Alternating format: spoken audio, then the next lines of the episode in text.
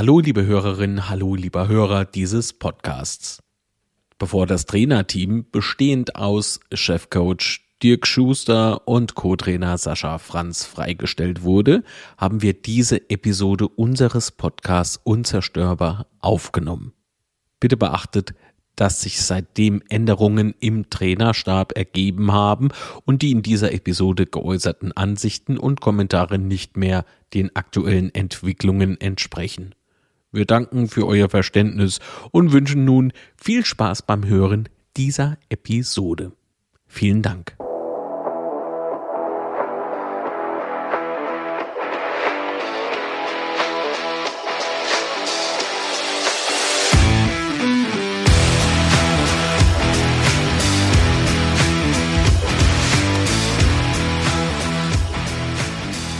Herzlich willkommen zu einer neuen Folge Unzerstörbar der FCK Podcast. Heute ist Mittwoch, der 29. November und bevor wir zu unserem Gast kommen im Laufe der Folge, begrüße ich natürlich auch heute Abend Marc. Einen wunderschönen guten Abend, Marc. Einen wunderschönen guten Abend, lieber Sebastian. Hallo, liebe Hörerinnen und Hörer. Da, wie geht's so nach diesem souveränen Auswärtsspiel? Alles super. Perfekt. Also ich habe ich hab im Internet gesehen, ne, bei betzofoto.de, die Stimmung vorm Spiel hat gepasst. Ja, gab ja noch eine schöne Choreografie, äh, Generation Lucifer. Na gut, so. das war ja im Heimspiel. Ah, du meinst im Auswärtsspiel. Ah jo. Ah ja, das war natürlich wunderschön. Seitdem Wieso? haben wir ja nicht mehr gepodcastet, oder? Nee, haben wir tatsächlich nicht. Tja. Aber die Rotjacke steht ja. Ja, geil, ne? Ist jetzt hat er, jetzt hat mal unser Michael Schmidt endlich mal gescheite Fotos auf einer Website, ja. Viele Grüße an der Stelle. Ja, und vorm Spiel war die Stimmung auch noch gut, ne? Ja, ja. Dann Und- hat blöderweise das Spiel angefangen und es war, naja, es ist blöd gelaufen. Dann war es einfach dumm. So, und nach dem äh, Wiesbaden-Spiel stand das Heimspiel an.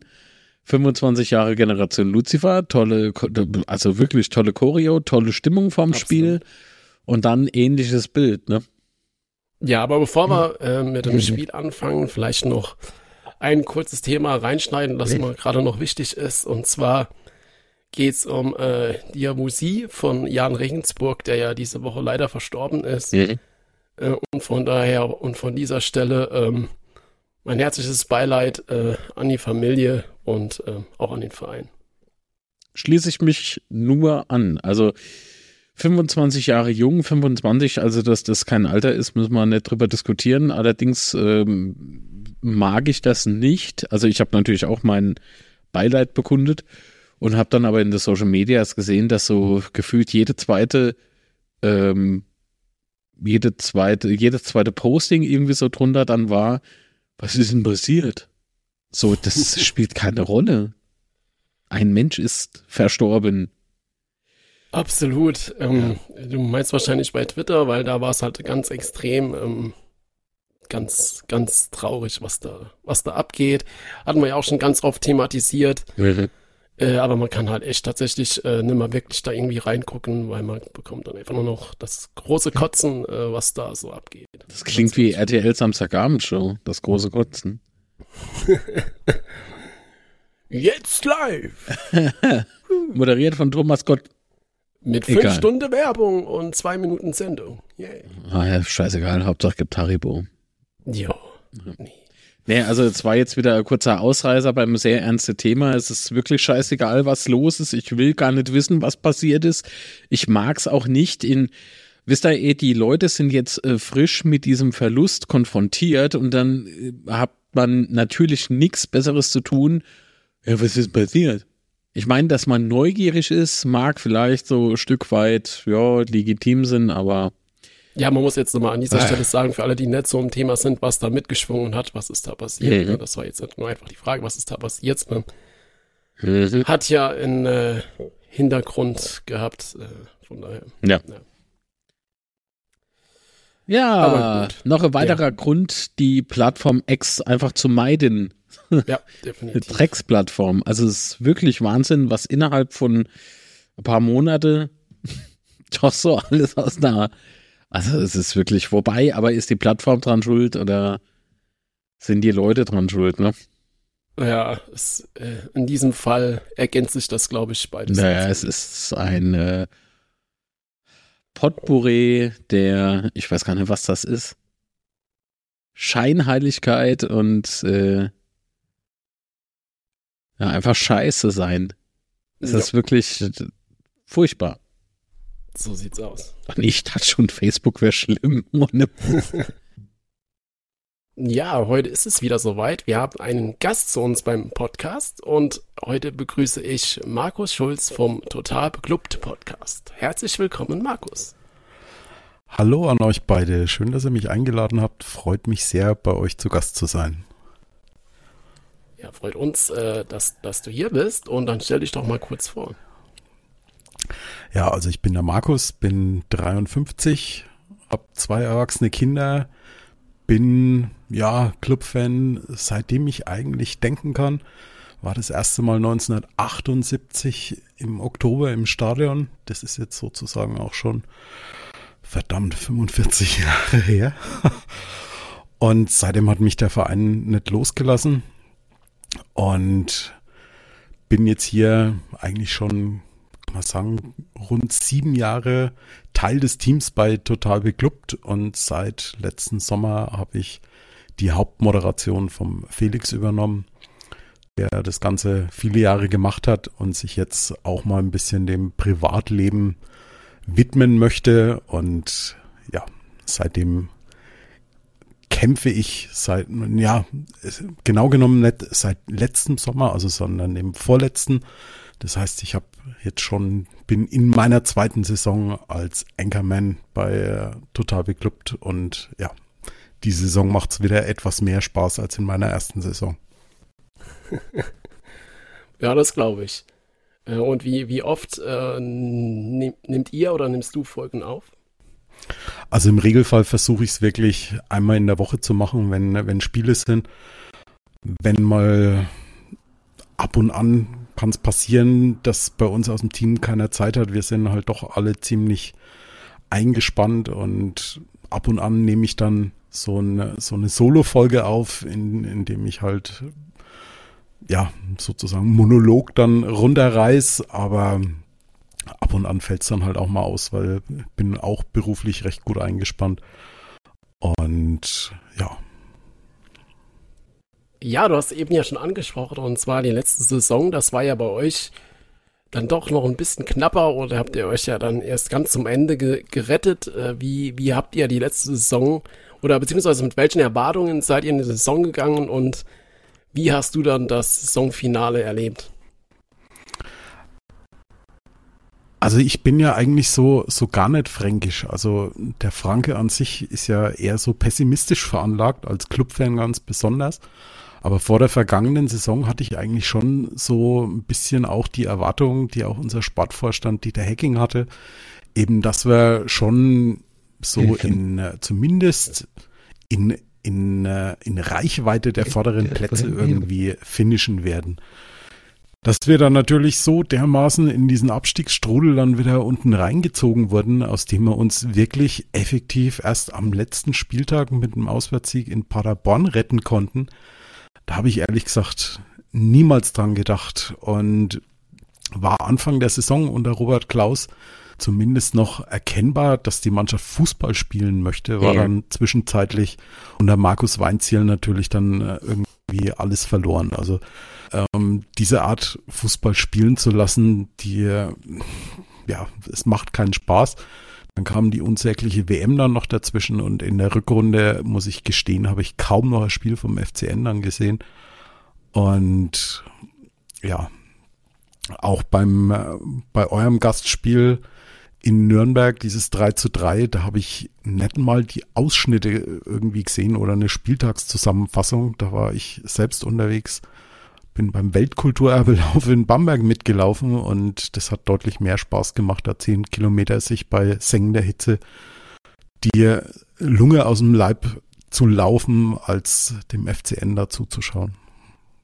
Tja, gut, aber auf der anderen Seite hat man, ach so, haben wir jetzt in der Aufnahme schon mal miteinander gesprochen? Ich glaube nicht. Hallo Markus, herzlich willkommen bei uns im Podcast. ähm, Aber ich glaube, live im Stadion hast du, wie soll ich denn sagen, ich, ich, oh, wie formuliert man das jetzt am besten so? Ich kann mich noch lebhaft an das Spiel erinnern, war ich ja auch dort im legendären äh, Max-Morlock-Stadion. Da habe ich fast Hans gesagt, oh Gott, es wird immer schlimmer mit mir. Ich bin gerade so überfordert, weil die Technik wieder so geile Spirenzchen mit mir macht. Ähm, also am Anfang war die Stimmung seitens Clubfans richtig gut. Außer bei einem, der hinter mir saß, ein älterer Herr, der hat riesen Probleme gehabt, dass wir, also da war noch ein guter Freund mit bei, ähm, dass wir unsere Mannschaft angefeuert haben. Wie könnt ihr das nur? Ihr geht zum Unfassbar. Fußball und unterstützt eure Mannschaft. So widerlich, dieses Pack.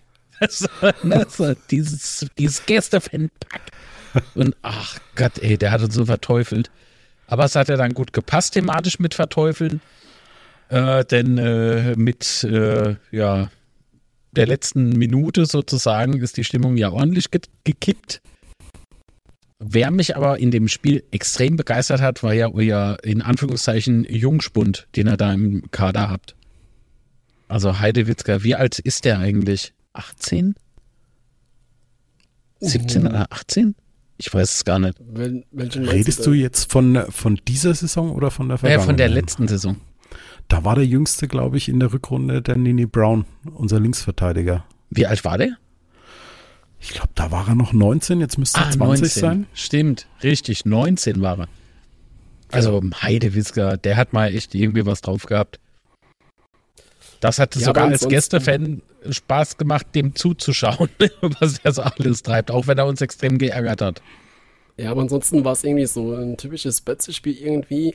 Also nicht, dass, dass wir irgendwie noch groß erfolgreich waren, aber dass es halt, dass so ein Spiel nicht normal läuft, weißt du, du liegst halt 2-0 zurück, auswärts, kommst dann nochmal rein, 2-1, fängst dann direkt nach der Halbzeit das 3-1 machst dann irgendwie in der 88. und in der 95. noch äh, den, den Ausgleich. Hast aber dann gleichzeitig wieder Glück, dass du in der ersten Halbzeit das Spiel überhaupt noch mit elf Mann beendest. Ähm, war halt total kurios. Und was war halt das erste Mal in dem Spiel, weil ähm, auswärts und so bekommt man das hier immer noch mal krasser mit. Äh, das war halt sehr beeindruckend für mich. Und das will ich jetzt gerade bewerten, sondern es war einfach nur das Feeling, das ich mitgenommen habe, dass das ganze Stadion äh, bei dem 3-2 total nervös wurde, dass, dass wir da jetzt noch den Ausgleich machen. Äh, wenn du dann ähm, im Heimspiel bist und bist da selber unter den Heimfans, merkst du das ja nicht. Äh, aber das tatsächlich mal auswärts so mitzuerleben, war, war sehr beeindruckend, muss ich sagen. Ja, das war ein, das war halt so ein, so ein Erlebnis, was man als Clubfan in den letzten Jahren wirklich zuhauf hatte. Ne? Also sobald du irgendwie ein Gegentor bekommst, dann äh, hast du schon immer die Angst, oh Gott, so viel Tore kannst du eigentlich im Vorfeld schon gar nicht geschossen haben, dass du das Ergebnis dann noch über die Runden bringst. Und das war wirklich bis einschließlich der vergangenen Saison so. Ich meine, gegipfelt ist es ja damals in der Saison, als wir in der 96. Minute gegen Ingolstadt in der Relegation dann noch den, den St. Schleusener-Tag mhm. dann eingeführt haben. Weil da, da war es halt ganz klassisch. Also der Club hat gut gespielt, bis zu dem Zeitpunkt, als er Gegentor gekriegt hat. Und dann sind die wirklich zusammengefallen wie ein Kartenhaus. Und das hat sich halt so bei uns in den Köpfen auch ein Stück weit festgesetzt. Und in dieser Saison sind wir, sind wir so langsam, aber sicher dabei, dieses Trauma ein bisschen abzulegen. Aber immer klappt es noch nicht. Siehe Anfang September bei euch auf dem Betzenberg. Ja, aber weil du es gerade ansprichst, also ich äh, hab drei Kreuze gemacht, als das Spiel abgepfiffen war, weil sind wir ehrlich, die, die Tore, die wir da gemacht haben, war auch viel Glück dabei und dann äh, bei dem 3-1, wenn, wenn ihr da noch das 3-2 macht, äh, dann, dann kann das Spiel auch echt nochmal gut kippen. Also ich habe da Nürnberg tatsächlich sehr, sehr stark empfunden an diesem Abend. Ja, das war irgendwie totales, totales Chaos-Spiel, ne? Also, wenn ihr zur Halbzeit 3-0 hinten liegt, kann sich keiner beschweren, aber im Gegenteil, wir liegen dann so weit hinten. Weil, ja, wir haben halt die, die Buhnen nicht gemacht und bei euch war jeder Schuss ein Treffer. Wir haben uns mhm. dann wirklich auch saublöd angestellt. Und für mich war das Spiel dann eigentlich mit der, mit dem Platzverweis für Chris Martenia war das dann durch. Also da habe ich 0,0 Hoffnung mehr gehabt, dass da noch irgendwie was passiert. Im Gegenteil, ich war froh, dass es nur 3-1 dann geblieben ist. Ja gut, also das hat uns natürlich in die Karten gespielt und Okonuki, äh, boah, was ist denn das für ein brutaler Spieler bei euch da links außen? Äh, das, das ist ja echt eine Granate. Also ich habe das immer noch in Erinnerung, wie er da außen an, an der Außenlinie rum, rumwirbelt. Äh, also in der momentanen Verfassung, und das wird dann natürlich auch spannend für nächste Woche, äh, würde das, glaube ich, äh, dramatischer werden wie in dem Spiel. Und ihr habt ja noch so einen Junge, ne? Ihr habt ja noch den, äh, den Ken.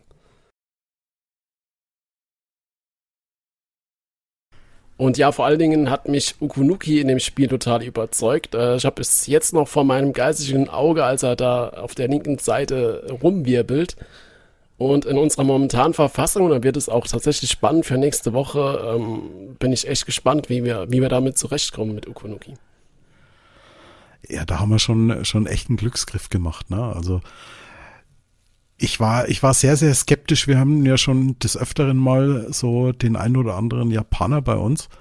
Aber Okonuki, das ist ein absolutes Juwel. Also der kam ja auch mit lieben Grüßen von Lukas Podolski, der mit ihm zusammen in, in Gdansk gespielt hat. Und das ist so, ja, so die, diese alte Fußballschule mit Flügelspielern, die schnell sind, die mit dem Ball was anfangen können. Und er macht schon, schon wirklich richtig Laune im Moment. Jan ist ja nicht eure einzige Granate. Ihr habt ja dann noch äh, den, den ganz jungen, ich glaube, er war 17, als er dieses Jahr zum ersten Mal gespielt hat, ist jetzt im November äh, 18 geworden. Äh, Uchun, äh, was, was kannst du uns zu ihm sagen? Chan Usun, ja, also ich habe in, in all diesen Jahren beim ersten FC Nürnberg viele Fußballer gesehen und da waren einige echt gute dabei. Unter anderem Ilkay Gündogan ist ja bei uns groß geworden. Wir hatten Marek Mintal.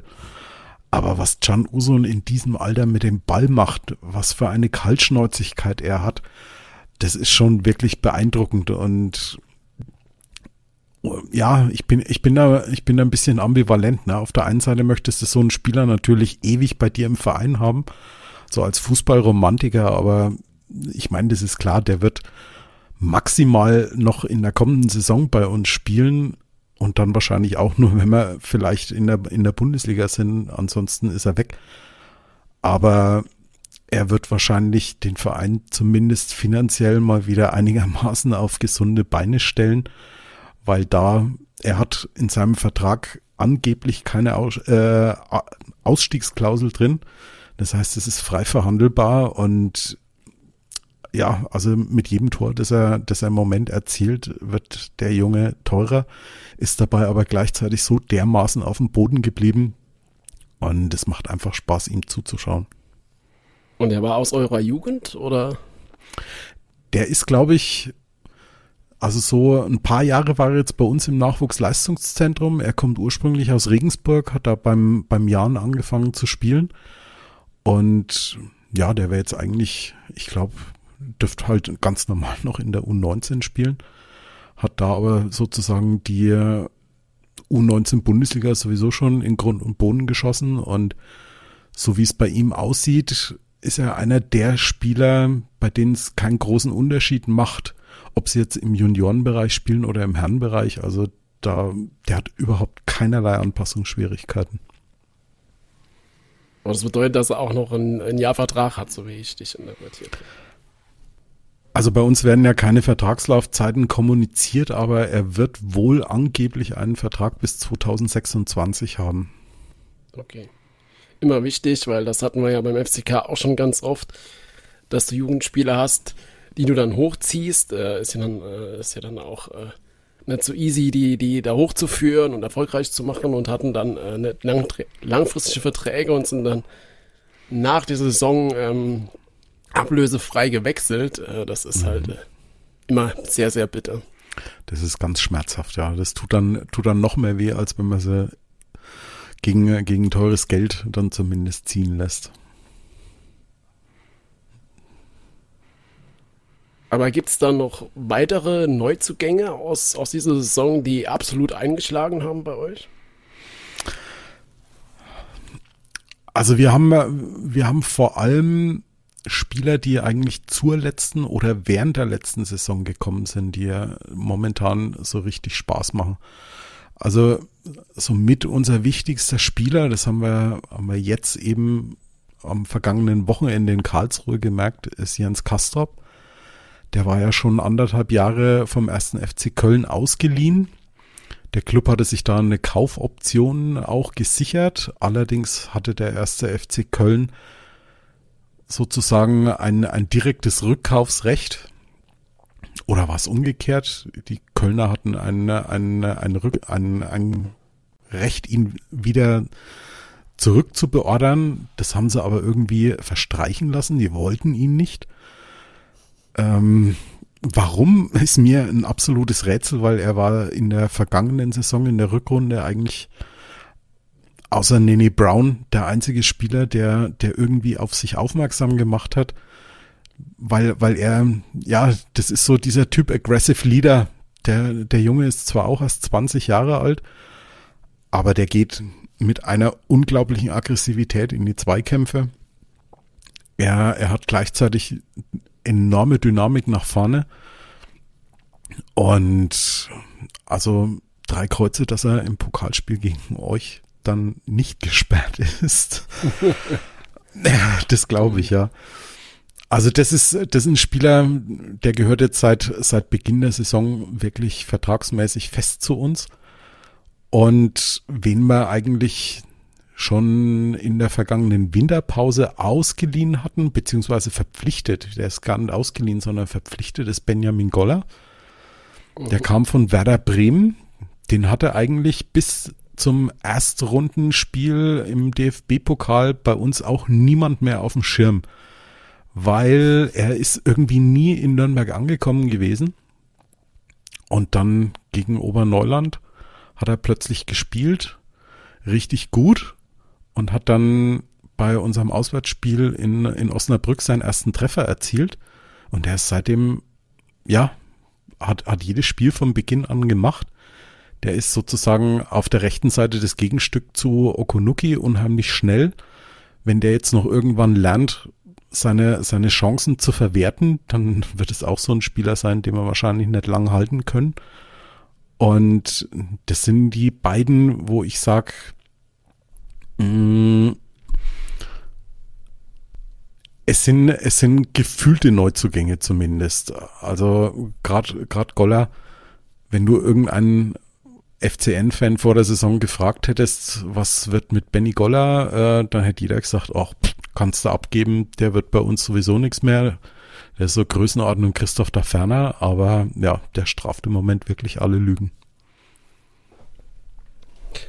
Und dann habt ihr noch einen, habt ihr noch Florian Flick, äh, der ist ja vom Schalke 04 vor der Saison zu euch gewechselt, war glaube ich letztes Jahr sogar schon ausgeliehen und war ja auch äh, in der Sommerpause bei uns Thema oder zumindest Gerüchte. Hm, was spielt er für eine Rolle bei euch im Team? Ja, er ist eigentlich äh, so der, der, der echte Sechser, den wir eigentlich schon, schon lange gesucht haben. Der hat auch in der vergangenen Rückrunde, du hast es gesagt, da war er, war er schon ausgeliehen von Schalke. War er noch einer der Lichtblicke. Er hat der, der Defensive äh, ziemlich viel Stabilität verliehen. Ist ein ziemlich ballsicherer Spieler, der auch ein Spiel ein Stück weit lenken kann und er ist vor allem schnell weil wir haben wir haben ja auf dieser Position auch noch einen Johannes Geis, der von Sky irgendwie gefühlt seit 150 Jahren als der große Standardspezialist in, in Nürnberg gepriesen wird. Und der hat ja bei uns auch lang auf der Sechs gespielt. Der spielt momentan überhaupt keine Rolle mehr, weil er ganz einfach ein Geschwindigkeitsproblem hat. Er ist mhm. zwar relativ zweikampfstark, das nützt aber alles nichts, wenn er so langsam ist dass er gar nicht erst in die Zweikämpfe kommt. Und dieses Problem haben wir jetzt mit Florian Flick gelöst, auch wenn er jetzt vergangenen Samstag, nee, Sonntag war es, in, in Karlsruhe kein wirklich gutes Spiel gemacht hat. Und gibt es noch Positionen, auf der du sagst, da brauchen wir im Winter noch Verstärkung? Ich sag mal so, bei uns sieht's eher so aus, dass wir gucken müssen, dass wir unseren Kader einigermaßen auf eine vernünftige Größe runterbringen. Ich sag mal, bei uns ist nahezu ja jede Position eigentlich doppelt gleichwertig oder fast gleichwertig besetzt. Es zeigt sich vor allem auf der Linksverteidigerposition, wo wir zum einen Nene Brown haben, der wirklich ja auch in diesem Jahr jetzt schon wieder eine überragende Saison spielt.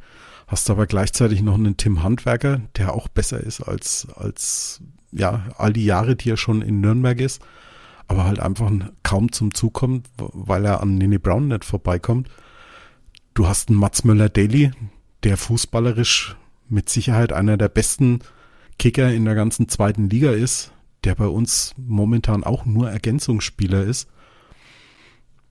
Und auf der anderen Seite hast du halt Spieler, für die du mal teures Geld bezahlt hast, wie Christoph Daferner, die eigentlich nie in Nürnberg wirklich angekommen sind. Mir tut's auch echt leid um, um den Jungen, der hat auch eine, eine wirklich gute Sommervorbereitung gespielt.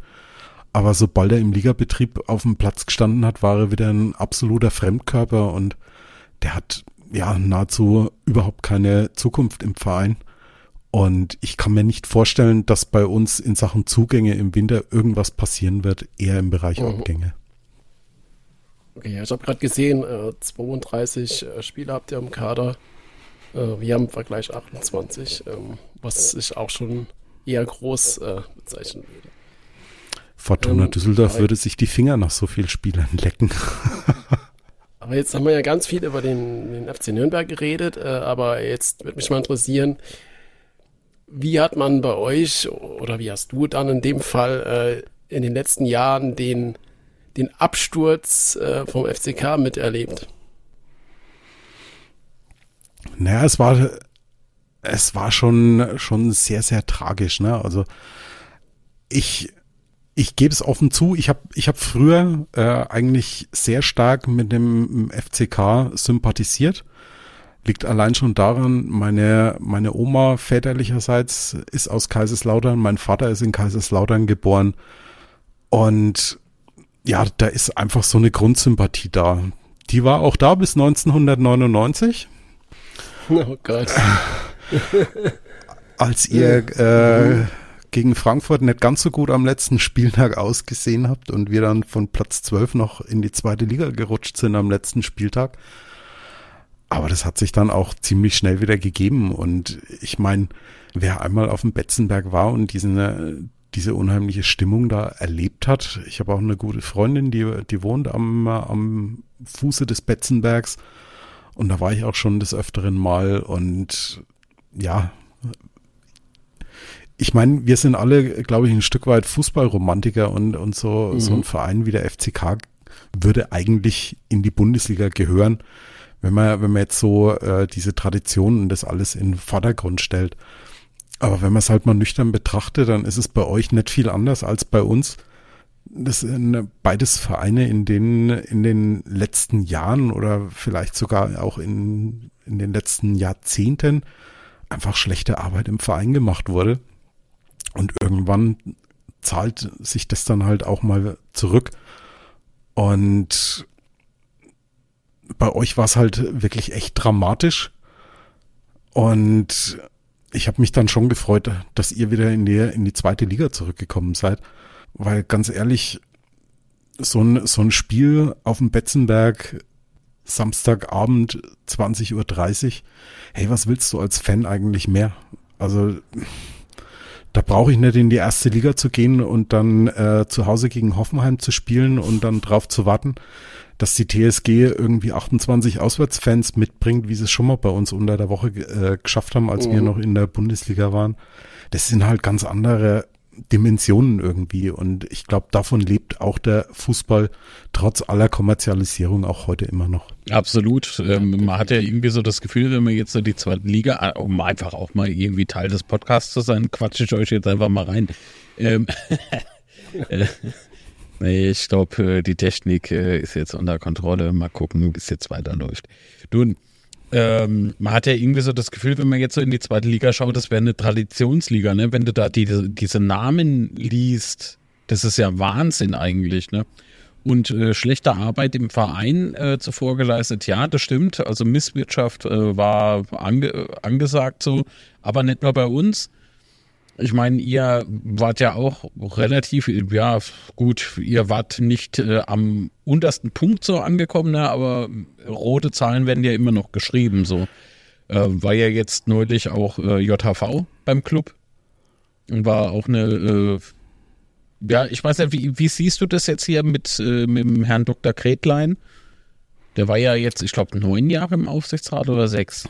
Das Der war neun. Jahre Aufsichtsratsvorsitzender und also ich gehöre zu den äh, zu den Sympathisanten von Dr. Ja, Thomas ja, Gretlein, weil ich ganz einfach auch die anderen Zeiten noch kenne. Also bei uns war es früher so, also äh, um nochmal noch mal ganz kurz die Grätsche zurückzumachen, ich habe uns eindeutig auch mit einbezogen in diese Misswirtschaft, die da, die Ja, da ja, im Verein natürlich, passiert klar. ist. Weil das, äh, wenn ich, wenn ich da noch an, an 90er Jahre denke mit schwarzen Kassen und irgendwelchen äh, Dr. Ingo Böbel, der dann im, äh, als Schatzmeister im Knast gelandet das ist. sind wieder so Namen, ne? die lassen einem, äh, der Fußball interessiert ist und vielleicht auch so ein Auge auf den Club geworfen hat, schon irgendwie Gänsehaut bereiten, auf jeden Ja, Fall. ganz, ganz Mhm. schlimm, ganz, ganz schlimm. Ja, und, und äh, bei uns war es halt in der, in der Zeit vor Dr. Thomas Gretlein so, Mhm.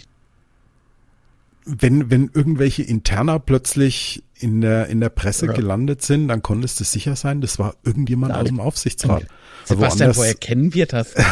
Das weiß auch nicht. Hä? Ja, und das, das hat sich halt in diesen, in diesen letzten neun Jahren komplett verändert. Da ist niemand vom Aufsichtsrat mehr an die Öffentlichkeit getreten. Spätestens ab dem Zeitpunkt, als Günter Koch nimmer Ja. in dem Gremium war, ist es sehr, sehr ruhig geworden.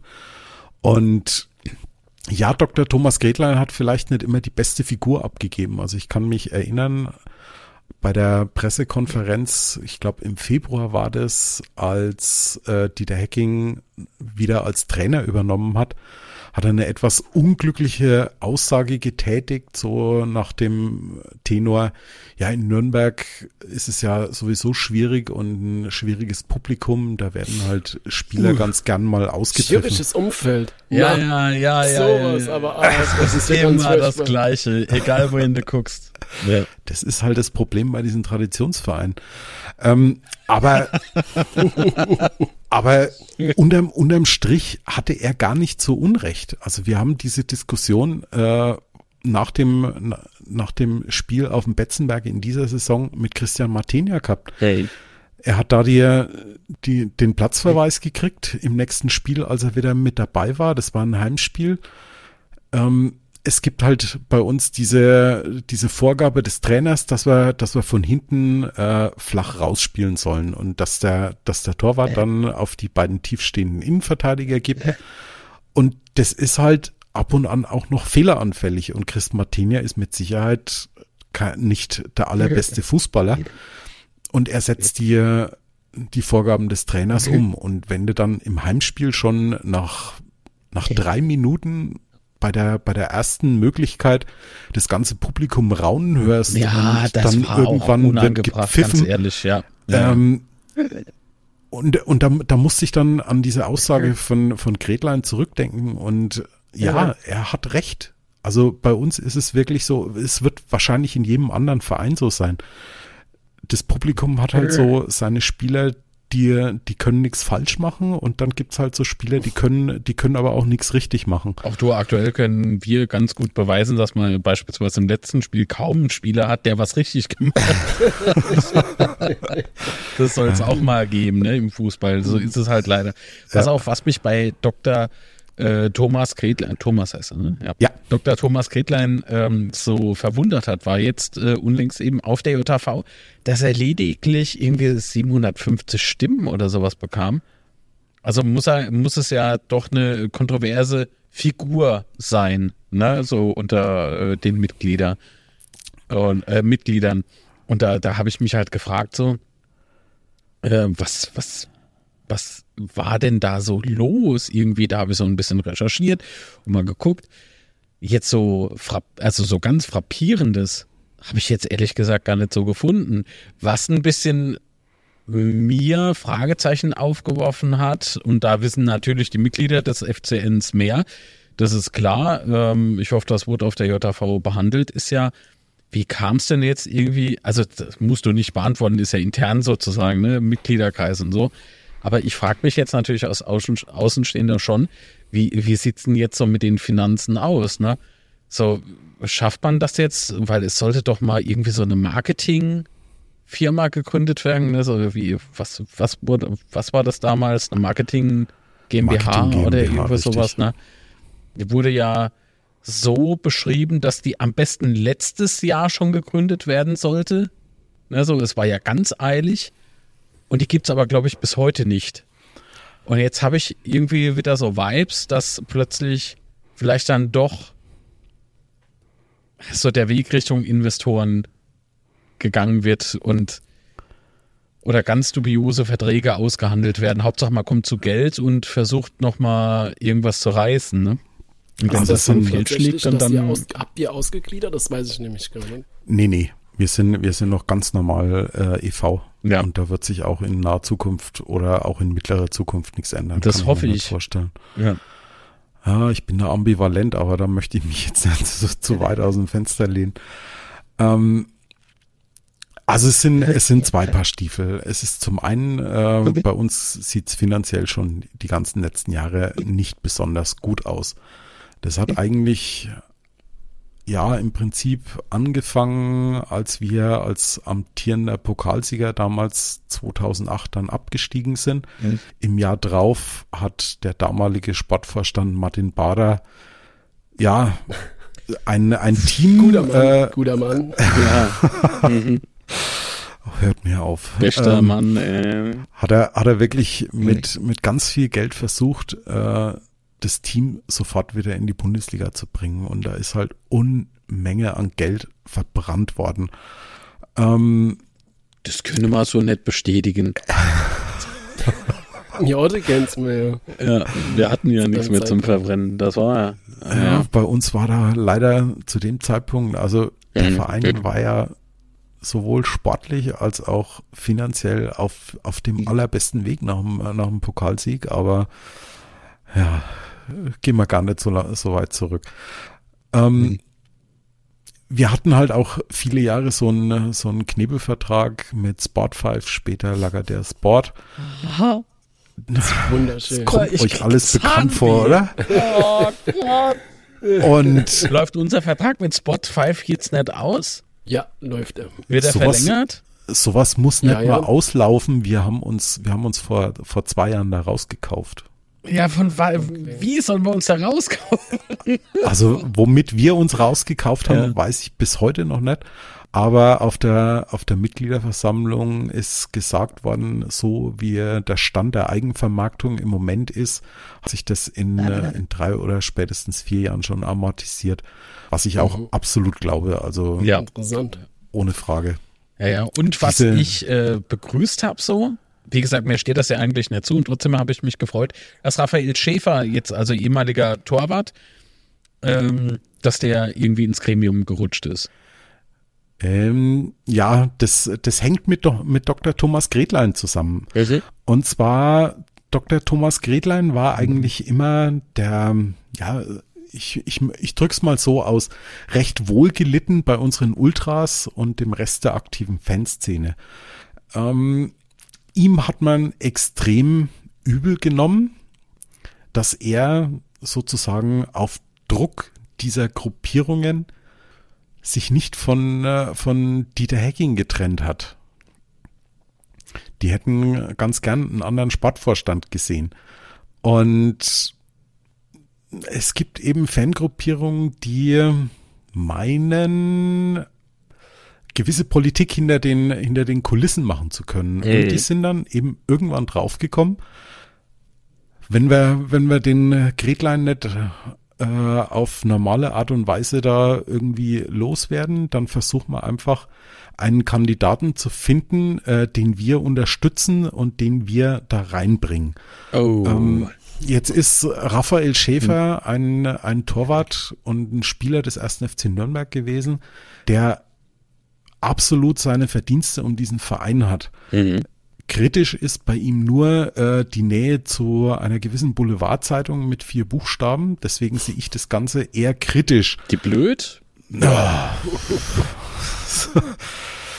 Und jetzt, jetzt, sind, jetzt sind zum Beispiel die Ultras dann bei uns oder äh, ich, ich drück's mal aus, die aktive äh, Fanszene an die Öffentlichkeit gegangen und haben gesagt, äh, Raphael Schäfer ist unser Kandidat, wir haben ihn installiert. Das hat Raphael Schäfer in äh, ein, zwei Interviews dann später ein bisschen ähm, relativiert Sie haben ihn wohl, äh, sie haben ihm die Unterstützung zugesagt, aber die Idee in diesem Verein ein bisschen was zu machen, die hätte er wohl schon länger gehabt und ja, ja.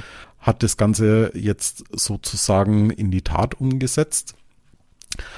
Ähm, was mich von Anfang an ein bisschen skeptisch gemacht hat, Raphael Schäfer war ja immer ein sehr streitbarer Charakter. Also der hat immer seinen eigenen Kopf gehabt und bei uns mit der aktiven Fanszene, insbesondere mit den Ultras, auch ein sehr schwieriges Verhältnis gehabt. Und so wie das in der Anfangszeit dieser äh, Bewerbung um den Aufsichtsratsposten bei uns kolportiert wurde, dass er sozusagen der Strohmann der Ultras im Aufsichtsrat werden soll, da habe ich mir von Anfang an gedacht, die wissen gar nicht, wen sie sich da ins Boot geholt haben, weil der wird einen Teufel tun, sich von irgendjemand und wenn sie noch so laut und noch so stark sind, diese äh, Leute sich da irgendwie reinreden zu lassen. Mhm. Und ja, man hat, das war unterm Strich jetzt bei uns halt einfach Liebesentzug für Dr. Thomas Gretlein und man unterstützt jetzt Raphael Schäfer.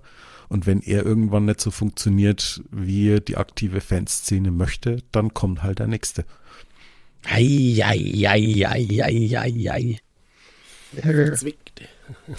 Und, und, und was, was das Ganze eben äh, problematisch macht, der Aufsichtsrat hat bei uns ja eher, eher ruhig gewirkt sage ich jetzt mal, also mhm. in der in der Außendarstellung. Wenn jemand in die Außendarstellung gegangen ist, dann war es Dr. Thomas Gretlein. Und wir wissen eben aus diversen Quellen, äh, dass Dr. Thomas Gretlein für dieses Ehrenamt, es ist ja bei uns immer noch ein Ehrenamt, in der Woche zwischen 40 und 50 Stunden Arbeit investiert hat. So. Und wer wird diese Arbeit in der, im, im neuen Gremium dann erledigen. Also das es du wird sehr, sehr schwierig. Intensität. In, in dieser mhm, Intensität, mhm, ja.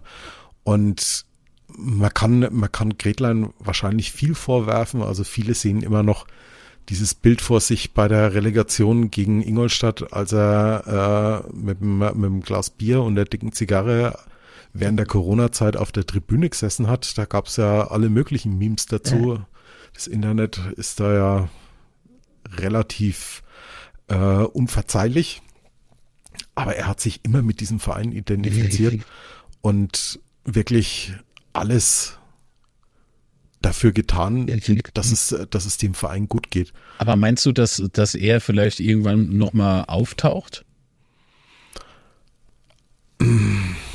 Oder meinst du, die Fronten sind jetzt so verhärtet, dass man sagt, oh nö? Ich, ich glaube, äh, er ist jetzt zumindest mal ein Jahr raus und wenn er hm, auch mal feststellt, was man in seiner Freizeit alles Schönes machen kann. Äh, Golf spielen. Zum Beispiel, also äh, er, er, ist ja ein, er ist ja ein höchst intelligenter Mensch, der ist ja Philosoph und ähm, ich glaube, der weiß mit seiner Zeit dann auch irgendwann Besseres anzufangen, als sich diesem äh, diesem kritikbehafteten Stress dann nochmal auszusetzen. Ja, man, man braucht halt äh, Zeit und Nerven, ne? Das ist so. Das ist richtig, ja. Und jetzt schauen wir halt mal, wie es mit, mit Raphael Schäfer wird. Bei uns wird ja immer geschrien, man braucht im Aufsichtsrat äh, sportliche Kompetenz. Die haben wir ja mit, mit Chunli Pagenburg schon drin gehabt. Der war ja auch Teil der Pokalsiegermannschaft 2007. Jetzt haben wir den nächsten Pokalsieger mit drin.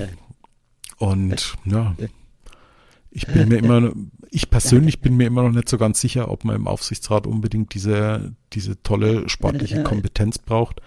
Für mich ist es eher ein Netzwerkjob und äh, dass du fähige Leute aus der Wirtschaft drin hast, die halt wissen, was es bedeutet, die Aufsicht auszuüben in so einem Verein. Und den ich, Unterschied zu wissen zwischen Aufsichtsrat und operatives Geschäft. Ganz genau, mhm. das ist der Punkt. Kritisch wird es dann nur, wenn du weder in, äh, in einer Stelle noch in einem, in einem Gremium äh, entsprechende Leute hast, die sportliche Kompetenz haben. Ja. Dann, na, steigst du schnell ab, beziehungsweise nicht auf. Ne? Das ist ein bisschen doof. Aber ich weiß gar nicht, welcher Verein ich da meine. also, mir fallen da so einige ein. äh, schön. Nee, aber das war doch jetzt mal ein schöner Ausflug so. Ich fand ist auch nichts Geheimes. Ich meine, das nee, nee, stand, nee, ja alles, stand ja auch genau. alles in der Presse. Also es war ja kaum, also gut, ich habe es am Abend der JTV dann noch erfahren, weil ich gute Freunde habe, äh, die eben Clubmitglied sind und wir diskutieren da rege über, über Fußball im Allgemeinen. Und äh, wenn es dann eben um so Geschichten geht, bin ich dann doch schon interessiert. Ne? Wie sieht es denn woanders aus und so weiter und so fort? Wie wird denn das da gehandelt? Und äh, wie wird es denn gesehen? Das ist für mich so das Interessanteste. Und äh, wie reagieren Mitglieder auf diverse Vorgehen und so weiter und so fort. Ah. Ja, du hast ja, du hast aber auch dann immer so diesen äh, fast schon folkloristischen Teil von so einer, von so einer Jahreshauptversammlung, dass es dann eben Mitglieder gibt, die äh, Wortmeldungen dann nach den Berichten der Vorstände stellen und deren größte mhm. Sorge es ist oder deren größtes Problem, warum gab es in der vergangenen Saison keine offizielle Autogrammkarte von Markus Weinziel? Ja, oder warum ist die Bratwurst jetzt so teuer im Stadion? Sagen, die Bratwurst ja. ist nicht gut. Ähm, ja. Es ist schwierig so. Und, ja. und, aber auf der anderen Seite brauchst du diese Leute auch, weil sonst kannst du dich als EV ja nicht finanzieren. Also mit dem Erfolg oder mit dem positiven Verlauf einer Saison oder emotionalen Verlauf einer Saison von mir aus, ne, das bindet ja auch, wenn man gemeinsam durch dick und dünn geht, ähm, dann, äh, dann kommen auch die Leute ins Stadion, dann werden die auch Mitglied, unterstützen somit äh, jährlich, also mit einem Betrag X, ist ja bei jedem Verein unterschiedlich. 60 Euro äh, bei uns. Ja, bei uns ein bisschen mehr. Mit uns können das ja machen. nee, aber es ist ja durchaus für was Gutes so, ne? Man im IV bei uns, wir haben zwar die sportliche Abteilung, also die Fußballabteilung ausgegliedert damals, leider, aber äh, im EV, also in unserem Mutterkonzern, steckt ja im Prinzip auch unsere ganzen Erfolge der Vergangenheit. Also unsere ganze Identität ist da drin. Und die muss ja am Leben erhalten werden und die muss auch ähm, weitergeführt werden. Und ach, das ist, da werde ich jetzt schon wieder zu emotional. Ich hab's nach Luft. so, das, das, ist halt. Das äh, ist halt immer, das ist halt immer so ein, so ein, so ein, so ein Tanz auf dem Vulkan. Ne? Auf der einen Seite mhm. brauchst du das, ja. auf der anderen Seite bist du halt schnell dabei, dich nach außen hin dann, dann auch wirklich echt lächerlich zu machen, wenn, wenn so mhm. gewisse Dinge halt publik werden. Und du hast immer wieder diese, diese Gefahr, dass viele Leute zu sehr in der Vergangenheit leben und Absolut. die, die Realität in der, in der Gegenwart oder in der nahen Zukunft halt komplett ausblenden. Und äh. ja, das, das ist was, was ich, was ich eben auch schon seit Jahren fordere. Wir müssen einfach mal unsere, unsere alten, äh, dieses äh. Anspruchsdenken einfach mal ausschalten. Der FCN ne? gehört ne? aufgrund seiner, seiner Tradition in die Bundesliga. Nee, äh, da, dazu ist in den letzten Jahren zu viel, äh, haben zu viele Leute einen zu schlechten Job gemacht und wenn du dir halt dann dagegen anschaust, was in, äh, in, in Heidenheim an, an Arbeit geleistet wird ja, ja. Und, und für solide Arbeit, dann haben die das eher verdient, in der ersten Bundesliga zu spielen als wir. Ja, absolut. Äh, das ist leider so. Und ich meine, die Fakten lügen ja nicht. So, und wenn sie lügen, sind das keine Fakten, sondern eben ersponnenes Zeugs. Ähm, wenn ich mir das jetzt halt so angucke, wie es dann halt äh, obwohl, aber im Prinzip, Markus, ist es überall dieselbe Plörre irgendwie. Ja, Mit, dann muss man ja, ja auch nochmal was sagen, das ist ja schon angesprochen worden heute Abend, aber trotzdem der, der Abstieg gerade 2018 ja. ist ja nicht vom Himmel gefallen. Der war ja über lange Jahre äh, herbei herbeigearbeitet sozusagen durch Fehlentscheidungen, äh, durch große Fehlentscheidungen, durch Misswirtschaft. Also das war alles nur kein Zufall, sondern es musste, wenn man sich so den Verlauf anguckt und die Entscheidungen und das Personal, war es eigentlich klar, dass du irgendwann an diesem Punkt bist. Und dann, wenn du ausgegliedert hast, wie mir, das wollte ich gerade noch, äh, noch anfügen, ist natürlich auch das Problem, äh, dass vielen nicht klar ist, wo die Verantwortlichkeiten sind. Ähm, weil der EV hat ja mit dem operativen Geschäft in dem Sinn gar nichts mehr zu tun. Ähm, aber das, das ist vielen gar nicht mal so bewusst. Also wenn du dann auf der JV bist oder beim Mitgliederforum oder sowas, dann kommen halt immer Fragen, wo, wo der EV ja gar nicht verantwortlich ist, wird aber trotzdem dafür verantwortlich gemacht. Mhm. Ja, also beispielsweise halt im Ticketing läuft irgendwie was scheiße, ne? Mhm. So, wo beschweren sich die Leute? Beim EV. Aber der EV hat mit dem äh, Spielablauf, so, was weißt Spiel, äh, äh, Spieltagablauf und so weiter, gar nichts zu tun. Das macht ja die KGAA, also mhm. unsere ausgegliederte Fußballabteilung. Und ähm, die, da, da verschmelzen irgendwie so die, dieses ganze Konstrukt verschmilzt wieder irgendwie zu einem Klumpen, auf den man draufhauen kann, aber man vergisst, dass die Zuständigkeit ganz einfach klipp und klar geregelt ist.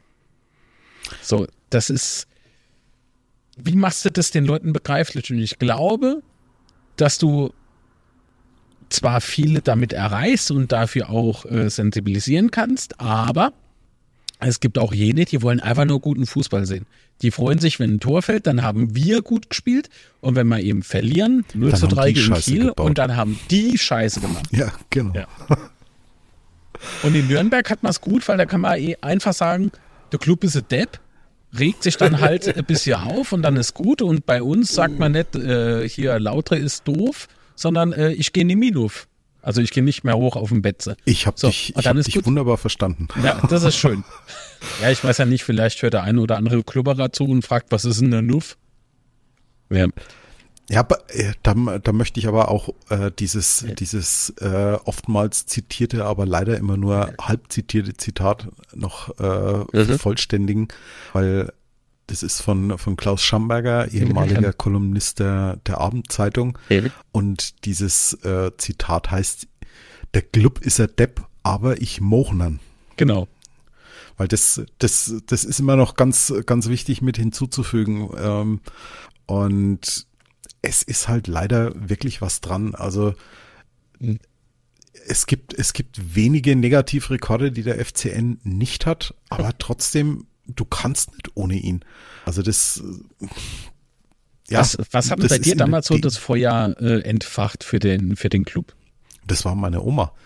Die hat mich, die hat mich, als ich noch nicht ganz acht Jahre war, das erste Mal mit ins Stadion genommen. 2 zu 2 gegen äh, Borussia Dortmund. Moment, die Oma, die in Kaiserslautern geboren ist? Nee, die andere. Ja, okay, gut. Also beide Groß, Großmütter und Großeltern haben in Nürnberg gewohnt, mhm. aber die Oma, die mich zum Club mitgenommen hat ins Stadion, äh, ist mütterlicherseits und die war Urnürnbergerin. Also die hat nie irgendwo anders gelebt. Und die hat mich, die hat mich mit ins Stadion genommen und ich weiß noch, das war kurz nach der nach der Weltmeisterschaft 78 in Italien mhm. und äh, Italien sage ich, Argentinien meine ich natürlich. Unangenehm. ja. Und das Einzige, an was ich mich da eigentlich heute noch dran erinnern kann, war, als aus, aus unserem Block 4 die diese ganzen äh, Klopapierrollen auf die Laufbahn geworfen wurden und jeder um mich äh, rum dann gesagt hat, das ist ja wie in Argentinien. und ja, seitdem, seitdem hat mich, hat mich das Fieber gepackt. Ich war dann in den, in den Ferien immer in Nürnberg bei den Großeltern.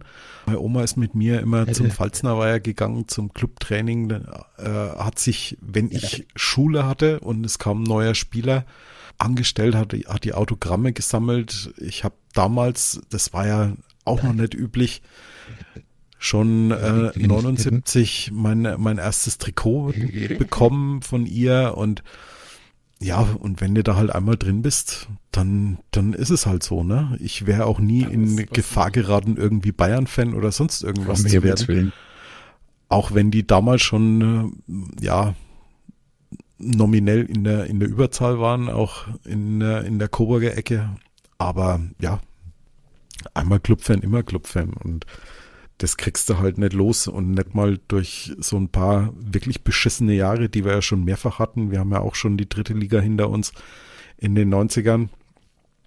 Und die letzten Jahre waren jetzt auch nicht dafür angetan, dass man, dass man jetzt irgendwie sagt, ich bin Erfolgsfan. Och, Erfolg ist ja immer so Definitionssache. Aber du hast, du hast eben ein schönes Thema angesprochen, Stadion. Ich war ja letztes Jahr auch mit in Nürnberg und wenn ich da jetzt, der Vergleich schinkt natürlich brutal, äh, mit in Wehen war und so, dann siehst du natürlich sofort, dass, dass Nürnberg so wie mir, dass Nürnberg so wie wir halt echt ein cooler Traditionsverein ist. Ich meine, wenn du da im Stadion bist und ihr singt, äh, die Legende lebt und so, und du merkst halt, wie die Leute da abgehen, äh, ist halt, ist halt schon geil, äh, aber trotzdem, ist das Stadion äh, ja noch eins der wenigen. Ich glaube nur Nürnberg, Braunschweig und Hertha haben in der Profiliga noch eine Laufbahn. Richtig. Und da gab es ja auch schon Ideen äh, und Studien, glaube ich sogar, dass das Stadion ja umgebaut werden soll. Hm, kannst du uns da mal auf den neuesten Stand bringen? Das ist ein heikles Thema, ähm, also, also für mich emotional. Zum, zum einen Thema Laufbahn. Ich bin fast schon ein Verfechter äh, dieser Laufbahn, weil uns so, so rein äh, pragmatisch gesehen diese Laufbahn vor ganz vielen DFB-Strafen schon äh, bewahrt hat. Dadurch, dass ganz einfach die Fans deutlich weiter weg sind und die Feuerzeuge dann halt oftmals nicht bis aufs Feld fliegen. Das ist mal Punkt eins. Punkt zwei merkst du unserem Stadion ganz einfach an, dass es 1928 eingeweiht wurde. Das wird also jetzt bald 100 Jahre alt. Ähm, es gehört allerdings der Stadt Nürnberg und der Club ist nur Mieter. Das, das macht es äh, auf der finanziellen Seite schon mal relativ schwierig. Ähm, es ist jetzt in, in der Zeit seitdem ich Mitglied bin, die was weiß ich, wie viel der Machbarkeitsstudie in Auftrag gegeben worden. Die scheint jetzt doch mal weiterzugehen. Es wurde also ein, ein Umbau irgendwie angedacht und dieses ganze Gelände, wo auch unter anderem die, die Arena Nürnberger Versicherung ist, bei denen äh, der EHC, also die Ice Tigers Eishockey spielen, ist da alles noch mit dabei. Und es soll jetzt alles umgestaltet werden. In diesem Zuge will der erste FC Nürnberg aber auch, also der Verein, äh, Teil einer äh, Stadiongesellschaft werden, also Miteigentümer. Mhm. Und das geht halt alles nur mit freundliche Unterstützung von Leuten, die Geld haben und nicht wissen, wohin damit. Und das macht's halt insofern etwas schwierig, aber man muss halt auch fairerweise sagen, auf Dauer ist es einfach unabdingbar, dass sich da etwas tut. Allerdings halt in einem, in einem einigermaßen vernünftigen Rahmen. Also es soll erkennbar noch ein Stadion bleiben und nicht von außen irgendwann mal so ausschauen wie in Mainz, wenn du, wo du halt denkst, dass du in ein Möbelhaus reinfährst. Und es ist halt schon, es ist halt traditionsreich bei uns, ganz einfach. Ich meine, da, da brauche ich euch nichts erzählen. Ähm, und schwierig wird's halt bei uns dann auch in der Hinsicht, wir sind ja ebenso wie ihr einer der wenigen Vereine, die einen richtigen schönen Stadionnamen haben. Nämlich mhm. äh, benannt nach dem, nach dem ruhmreichsten und äh, besten Spieler und äh, der, der je für unsere Vereine gespielt hat. Bei euch ist es Fritz Walter, bei uns ist es Max Morlock. Und es wird halt, glaube ich, sollte dieses Stadion irgendwann tatsächlich mal umgebaut, modernisiert, wie auch immer werden, du wirst es den, den Fans nicht mehr irgendwie beibringen können, dass das Ding irgendwann dann halt einfach nicht mehr Max Morlock Stadion heißt. Und es war ja bei uns schon vorher schwierig. Wir, wir kämpfen ja auch seit Jahren immer darum, dass wir, dass wir überhaupt Sponsoren kriegen. Die werden dann von, äh, von der großen, breiten Masse dann immer schlecht geredet. Ja. Das heißt, Areva, als wir damals hatten, "Nö, mit dem, mit dem Atomzeug, da brauchst du vorher nicht Kummer. Oder, oder Wolfmöbel, äh, die ja auch aus, aus Franken sind, aus Unterfranken, da es, es wird halt immer irgendwie ähm, ja das Haar in der Suppe gesucht und das findest du momentan bei der Nürnberger Versicherung nicht. Dann wird halt irgendwas rausgekramt, äh, so wie vor wenigen Wochen, dass es ähm, angeblich im Gespräch sei, dass sich die Nürnberger Versicherung zurückzieht, weil ja der Verein zu wenig Erfolg hat und bla und blub. Bullshit. Und dann, äh, ja, es, es ist so ein dermaßen schwieriges Umfeld und deswegen, ich, ich bin ganz ehrlich, ich glaube an diesen, an diesen Stadionumbau erst dann, wenn eingeweiht wird. Ja, und ich sag mal so, äh, namensrechtstechnisch, wenn dir vielleicht die Mittel fehlen, irgendwie anderweitig an die Kohle zu kommen, die du vielleicht irgendwann mal ganz dringend brauchst. Ne? Angenommen, man steht mit dem Rücken an der Wand und so.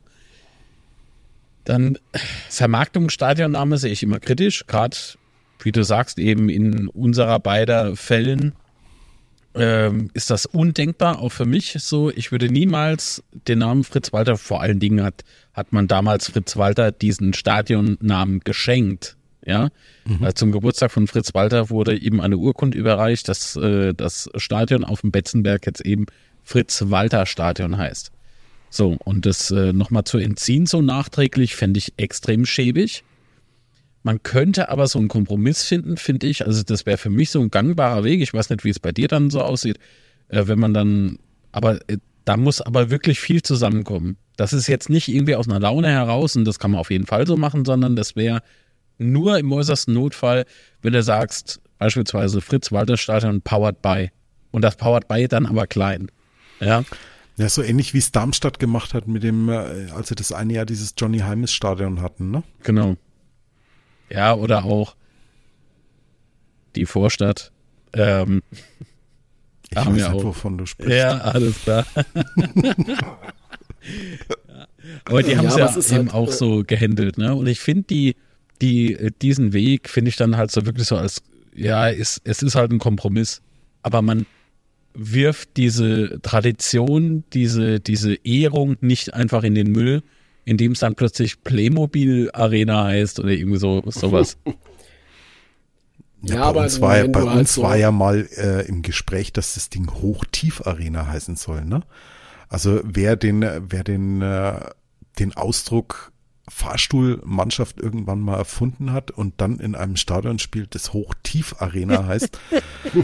Also da brauchst du schon eine besondere Art von Humor für sowas. Boah, ja, gut. Ich meine, da gibt's ja noch andere Stadien, die ein gutes Beispiel jetzt wären, aber ich lasse es, weil das in die Kategorie schwarzer Humor fällt und das ist äh, umstritten.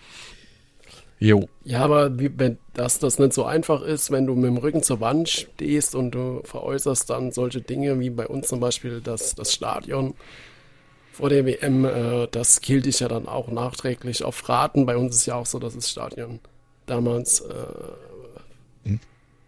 zu Geld gemacht wurde und das beschäftigt Ja, ja uns ja immer noch äh, krass und bringt uns auch immer noch in große Schwierigkeiten. Von daher finde ich das immer schwierig zu sagen, dass wenn man zu Rücken zur Wand steht, dann veräußert man seinen Stadionnamen äh, und so. Das ist äh, sehr, sehr schwierig, das tatsächlich gut zu Ende zu führen. Ja, bei uns ist halt momentan wirklich auch das Problem, ähm, es wird, und da sind wir wieder bei den Zuständigkeiten, wenn, wenn das Ding jetzt plötzlich anders heißen würde, dann wird der Verein dafür sozusagen an die Wand gestellt, der aber ja überhaupt nichts dazu kann, weil das Stadion gehört ja der Stadt Okay. Nürnberg.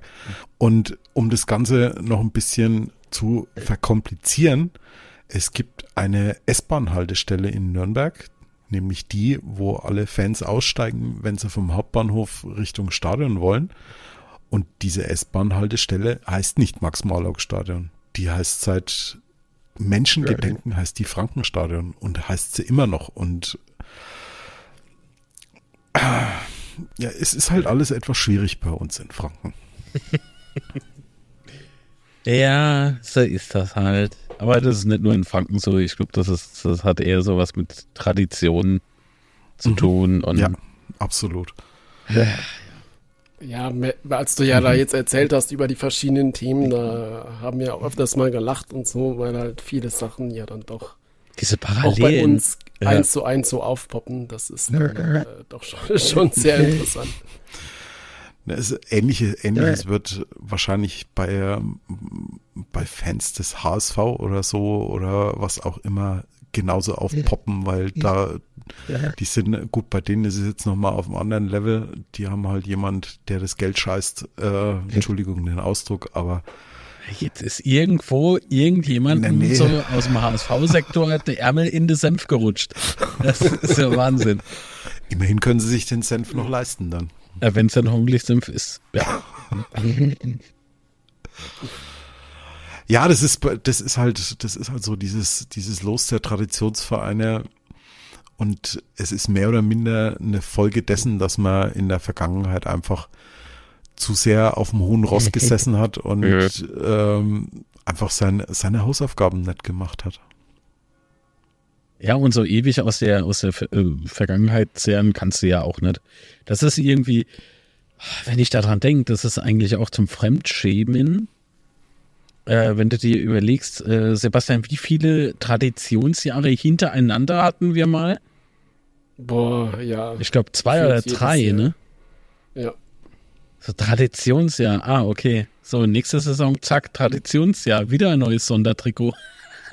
ja, das war so cool. Das war doch in der dritten Liga. Wir haben ein Sondertrikot gemacht, groß angekündigt und bla und blub. Und dann haben wir an dem Tag gegen Rostock gespielt. Ja, und die haben exakt denselben Rotling. So. Es war halt nur weiß statt rot. Super Ja. tolles Sondertrikot. Ah, unangenehm. Ja, als wir unser erstes Christkindlesmarkt-Trikot hatten, äh, ich glaube, das war das erste oder war es das zweite, da haben wir dann gleich wunderbar das Heimspiel, an dem das Trikot getragen wurde, das einzige Mal dann gegen Sandhausen in, in Sand gesetzt. Oder, oder war das Wien? Ich weiß es nicht mehr. Auf jeden Fall. Ja, das mit den Sondertrikots ist äh, so eine heikle Geschichte. Aber ich oute mich, die letzten Sondertrikots habe ich alle gekauft und habe sie immer noch in der Geschenkbox bei mir und hoffe, Du dass die das. irgendwann mal was wert werden. Ah ja, irgendwann wird's mal wieder kalt und dann kannst du ja zwei anziehen oder so. Ja. Wenn der Club dann eine Champions League spielt, dann. Oh, oder stimmt, irgendwann so Retro-Handel vorbei, aber so, so Stücke würde ich niemals verkaufen. Ich weiß auch nicht. Ich bin da irgendwie. Man hat sie zwar dann zu, aber beispielsweise habe ich ja auch das erste Traditionstrikot, das wir verkauft hatten. Also, das war kein Traditionstrikot, es war so Fritz Walter Wendetrikot, gab das damals. Und da, wie soll ich denn sagen, das hängt im Schrank. Manchmal habe ich es an,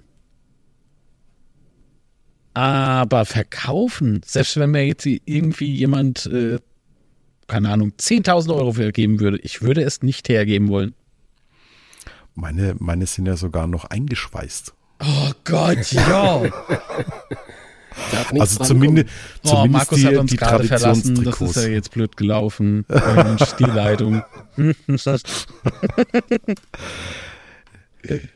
Ja, nee, aber die anderen, die, die anderen Trikots werden, werden schon fleißig getragen. Beim Sport am Pfalzner war ja direkt auf dem Clubgelände. Wer So macht denn jetzt Sport? aus. Warum werden wir denn jetzt so komisch? Naja, Ja, der, der, der Club hat doch da vor, vor ein paar Jahren äh, bei dieser Aktion mitgemacht, Fußballfans im Training. Mhm. Und im, im Zuge dessen habe ich auch ziemlich kräftig äh, Gewicht gelassen und wir spielen noch jeden Montag einmal in der Woche Fußball.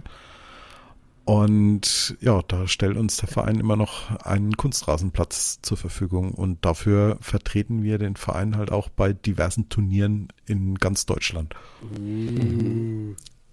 Hätte ich gewusst, dass wir heute mit einem Profi äh, aufnehmen. Da hätte Wir ich mal beim- irgendwie was Fesches angezogen oder so. Äh, Wir sind, wir sind nämlich beim, beim letzten bundesweiten Turnier im September sind wir von 16 Vereinen auf Platz 5 gelandet. Also Na krass. so gut waren wir noch nie.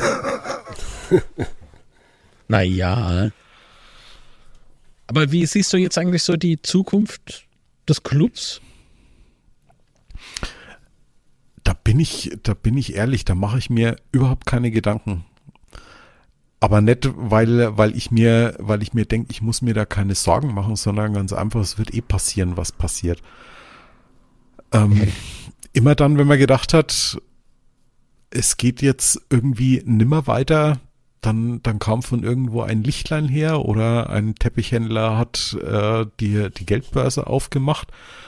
Und immer dann, wenn man gedacht hat, jetzt geht's aufwärts, dann, äh, dann kam es halt mal wieder mit dem Holzhammer, in den, gegen den du mit, mit Anlauf gerannt bist. Und es wäre halt jetzt einfach, äh, momentan sieht man halt irgendwie ein, ein Weg, der sich gabelt, der in, in zwei Richtungen gehen kann. Die eine Richtung ist, Can Usum bleibt bis an sein Lebensende und wird der, wird der neue Max Morlock und schießt den FCN äh, zu Ruhm und Ehre. Oder aber Can Usum wechselt irgendwann, wie hat's Simon bei uns im Podcast vorhin gesagt, für 70 Millionen zu Manchester City und der Verein ist saniert und dann musste halt auf der anderen Seite wieder beten, dass nicht so ein Unfug mit der Kohle gemacht wird wie in der Bundeshauptstadt. Mhm. ja, ja, ist, ja, man kann es ja mal ansprechen. Aber ich glaube, so was äh, Torleute angeht, müsst ihr euch keinen Kopf machen. Max ist bald alt genug, der spielt aktuell noch im, Na äh, im, im äh, ja, in welcher U spielt der eigentlich jetzt? Egal, bei den Junioren spielt er aktuell, ähm, ist dort ganz äh, gut unterwegs und sobald der Max alt genug ist, dann safe Nummer eins beim Club in der ersten Mannschaft dann darf er sich gleich mal drauf gefasst machen. Bei uns ist jeder Torwart äh, seit Andi Köpke immer mit sehr viel Misstrauen in, im Profikader begrüßt worden und immer extrem unter Kritik gestanden. Der wird es nicht sein. Der ist heute schon gelegentlich mal Balljunge. Der, der leidet mit wie ein Hund. so, der, der, das ist. Schöne Grüße auch an Papa Benny, der das hier 100 Pro zuhört äh, oder jetzt hört, ähm, denn äh, ich werde ihm die Episode schicken. Ja, dann viele Grüße. Auf jeden Fall, wir brauchen Minimum einen Zuhörer.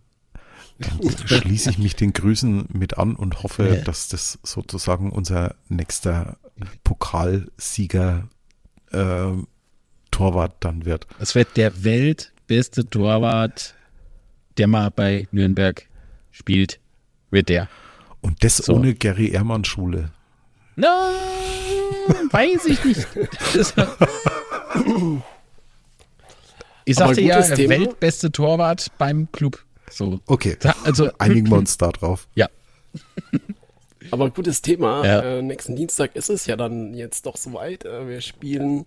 Stimmt, das ist ja auch noch. Pokal gegeneinander. Was, was erwartest du vom Spiel? Ich meine, Verletzte habt ihr, glaube ich, drei Stück, ne? Ähm, mhm. Schindler, Hunkbo und ähm, James, ich weiß nicht, wie man den ausspricht, deshalb, daher lasse ich den Nachnamen mal schön. James Lawrence, ähm, der spielt aber auch keine Rolle mehr. Das ist einer von, von okay. unseren Abgangskandidaten in der Winterpause. Hm. Naja, das ist auch wieder so, so ein zweischneidiges Schwert. Ne? Ich meine, es kann, es kann laufen wie im mhm. September wir machen das Spiel, spielen euch an die Wand, ihr kommt dreimal äh, vors Tor und, und macht drei Buden und dann ist das Ding durch. Ja. Ähm, es ist schwierig. Also ich glaube, wir, wir haben einen gewissen Vorteil, weil der, weil der Druck eher bei euch ist. Ihr habt das Heimspiel. Ihr habt äh, das letzte Spiel mit 3 zu 1 gewonnen. Da, da sind wir, ist die Erwartung, glaube ich, höher als, wenn das, äh, als es bei uns jetzt zum Beispiel ist. Ich glaube, die, die Kohle für den, für den Viertelfinaleinzug, den könnten wir alle gut gebrauchen, sowohl ihr als auch wir. Das, dem stimme ich zu, ja. Und ich finde es ich find's ein bisschen schade, dass das Spiel um 18 Uhr mhm. ist. Mhm. So, so um 20.45 Uhr oder so, da, da ich, hätte ich mir echt schwer überlegt, ob ich da nicht mitfahre ähm, ja, ich glaube, es wird, es wird ein typischer Flutlicht-Fight werden. Typisch Pokal. Ähm, es wird kein, kein 5 zu 4 Sieg für irgendeine der beiden Mannschaften werden. Aber es wird auch kein, kein 1-0 Sieg, sondern ein paar Tore werden mit Sicherheit fallen. Also wir können nur ganz schwer zu Null spielen. Wir Bei auch. euch ist das auch äh, nicht so die Kernkompetenz. Und dann, dann schauen wir mal, wie es wie es Hm. ausgeht. Also meine meine große Hoffnung ist, äh, wir haben Jens Kastrop wieder mit dabei. Und wie wichtig der ist, das haben wir spätestens jetzt Ja. gegen gegen Karlsruhe gesehen. Der hat auch auf St. Pauli war er nicht mit dabei. Da haben wir fünf Stück gekriegt. Und die Mannschaft ist hinten raus auseinandergefallen. Boah, das war ein übles Spiel in, in Pauli. Das habe ich, das war glaube ich auch samstags abends, ne? Das, Ja, das habe ich genau. ja gesehen. Und äh, die Niederlage war halt viel zu hoch. Das äh, war schon brutal, wie das am Schluss alles so zusammengeklappt ist. Äh, Ja, aber da, da merkst du halt, wenn, wenn ein Verein oder, oder Spieler bis zur letzten Minute heiß sind und äh, andere schon in, mit Ja, ja, ja. Gedanken in der Kabine. Und von daher war es eigentlich folgerichtig. Und ich hoffe, dass sie ihre Learnings draus gezogen haben. Gut, gegen Karlsruhe, da weiß ich jetzt nicht. Da haben sie die Learnings wahrscheinlich wieder vergessen, aber sowas wird, glaube ich, nicht nochmal passieren. Ich glaube auch, dass es ein sehr umkämpftes Spiel wird. Ich glaube nicht an so ein, so ein ewiges Abtasten. Mm, Wir sind aber aufgrund eines Heimspiels nicht unter Druck. Das würde ich nicht behaupten. Ich würde eher sagen, wenn Druck, dann ist es eher so wegen den letzten Spielen, die wir in der Liga nicht wirklich positiv gestalten konnten. Und jetzt so ein, so ein prinzipieller Druck aufkommt, einfach positiv zu performen. Ähm, ich glaube, letztlich werden es Nuancen ausmachen.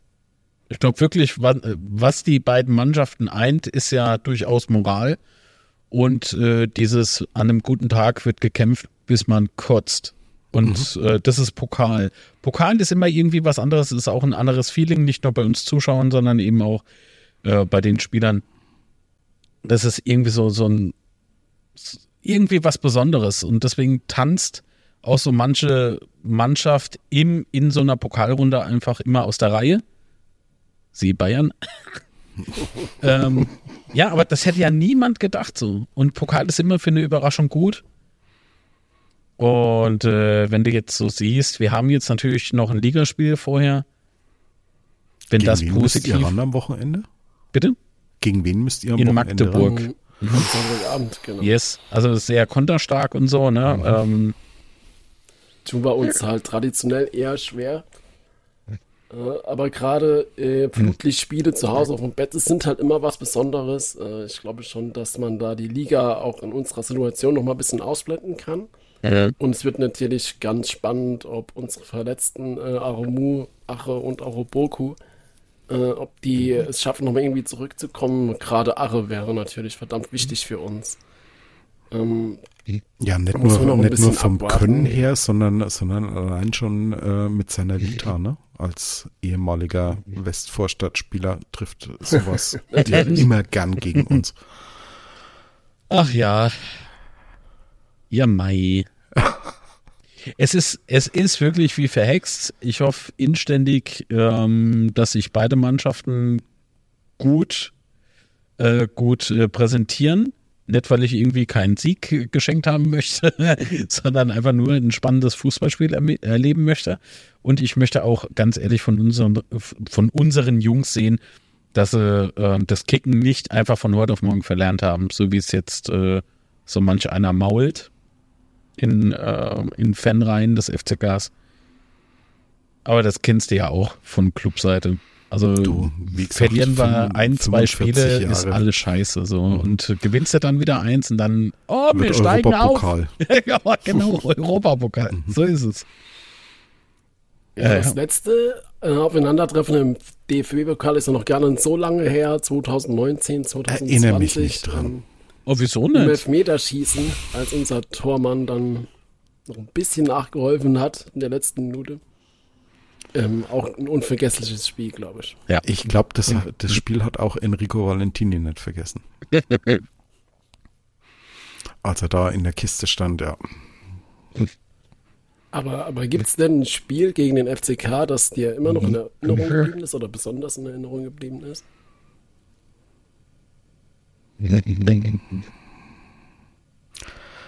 Boah. Da muss ich, da muss ich ganz weit zurückdenken. Aber mir, ich muss zu meiner Schande gestehen, es gibt sowieso irgendwie nur fünf oder sechs Spiele, die mir ganz besonders im, äh, im Gedächtnis geblieben sind. Und das waren meistens keine schönen Spiele. also, aber gegen Lautern im, im direkten Vergleich an, am ehesten noch, das war, war das eure Abstiegssaison? Ah, wie, wie hieß denn, als, als Soldan Stieber kurz vor Schluss den 2 zu 1 Siegtreffer gemacht hat und dann innerhalb von, von zwei Minuten gelb und dann gelb-rot gekriegt hat, weil er sich zum Jubeln das Trikot ausgezogen hat. Daran kann ich mich, daran kann ich mich noch erinnern. Da hatten wir es auch neulich erst drüber. Soldan Okay. Stieber. Aber Da kann ich ansonsten, mich gar nicht mehr dran erinnern. Das siehst man mal.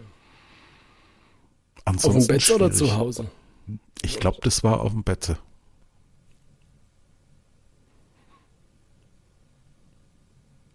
Ich gucke gerade parallel. Im Abstiegsjahr. Nee, das war's nicht. Aber lässt dann sich, reicht's. glaube ich, relativ, relativ gut eingrenzen, weil Soldan Stieber war nicht lang bei uns.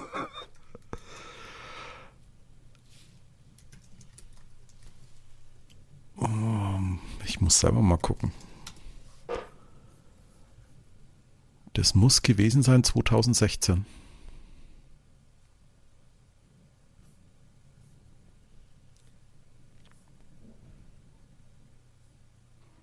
Bevor er zu euch gewechselt ist. Naja, in der Zeit, äh, wo beide hier äh, schön recherchieren, ich erinnere mich doch an ein Spiel, eigentlich wäre es der erste Drehtag gewesen zu meiner Doku damals. Das war Saison 2008, 2009. Äh, erster Spieltag war der FCK zu Gast äh, bei Blöd 05 in der Wellblech Arena damals noch. Und äh, zweiter Spieltag, das wäre der erste Drehtag, äh, oder beziehungsweise gut, wenn wir den 18.05. vorher noch dazu nehmen, wäre es halt der zweite oder dritte Drehtag gewesen, aber erster Spieltag im Stadion ähm, wäre dann am 25.08. gewesen, abends, 20.15 Uhr, Flutlichtspiel. Ähm, die FCK gegen Nürnberg. Und warum weiß ich das noch so genau? Warum ausgerechnet dieses Spiel so in meiner Erinnerung ähm, hängt, noch immer und wird es auch immer bleiben? Man hat dort auf mich gewartet. Ich konnte aber nicht hin. Warum nicht? Ich habe mir den Fuß und das Bein zertrümmert und wurde an dem Tag operiert. Ich werde nach der OP wach, frag, das erste, was ich gefragt habe, ist, wie viel Uhr ist es? Ja, es ist gleich 8 Uhr. Oh Gott, ich bin so, ich muss hoch. Ich war der Letzte an dem Tag, der operiert wurde. Ich muss hoch. Weil, Herr Litz, Sie sind vielleicht seit zwei Minuten draußen. Geht's Ihnen gut? Ist Ihnen nicht schwummerig? Ich muss da eh gleiches Anpfiff, fahr mich hoch. So damals noch im DSF oder war es damals schon Sport 1? Keine Ahnung. Nee, ich glaube DSF. Wurde damals noch auf DSF übertragen im Free TV und da, da, das war ganz klar, da muss ich hoch. So. Und äh, an dieser Triangel, weißt du, wo man sich hochzieht am Krankenbett, da hing mein FCK-Schal. ja, ja. Dafür ist einer meiner erklärten Lieblingsspieler bei euch sowas wie ein Vereinsheiliger geworden. Ich bin gespannt. Martin Wagner. Fußballgott. Ja, natürlich doch. Martin Wagner ist natürlich, also für mich persönlich, das ist halt, war mein erster Lieblingsspieler. Das erste Trikot hatte ich von Martin Wagner und dann, damals hat er ja auch im DFB-Pokalfinale das Tor gemacht. Ähm, von daher ist der in Lauter natürlich auch äh, in, in großer Held, beziehungsweise in, in großer Spieler, das kann man definitiv sagen. Groß. Achso, du meinst nicht Körperhöhe. Ja, okay. Gut. Ja, ich sehe ich seh ihn halt auch immer noch vor mir, als er, als wir damals abgestiegen sind, äh, wie er mit Tränen in den Augen sich verabschiedet ja. hat. Der wollte ja eigentlich gar nicht wechseln. Und musste aber halt sozusagen wechseln, weil wir die Kohle einfach so dringend gebraucht haben. Hey, und das kann man aber Martin wirklich glauben. So, der, der macht kein, das ist kein Showmann oder so.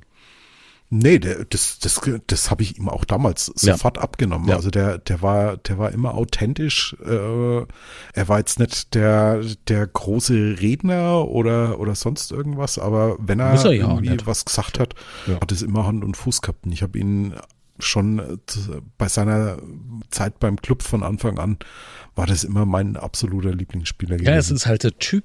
Das ist ein richtiger Typ, heute noch. Der, der trägt das Herz auf der Zunge ist ein, ja, ein auch nicht mehr ganz in Shape. Ich habe ihn neulich mal gesehen.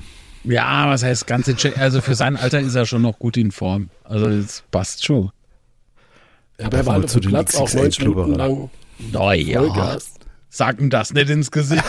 Der reißt beide Ohren ab.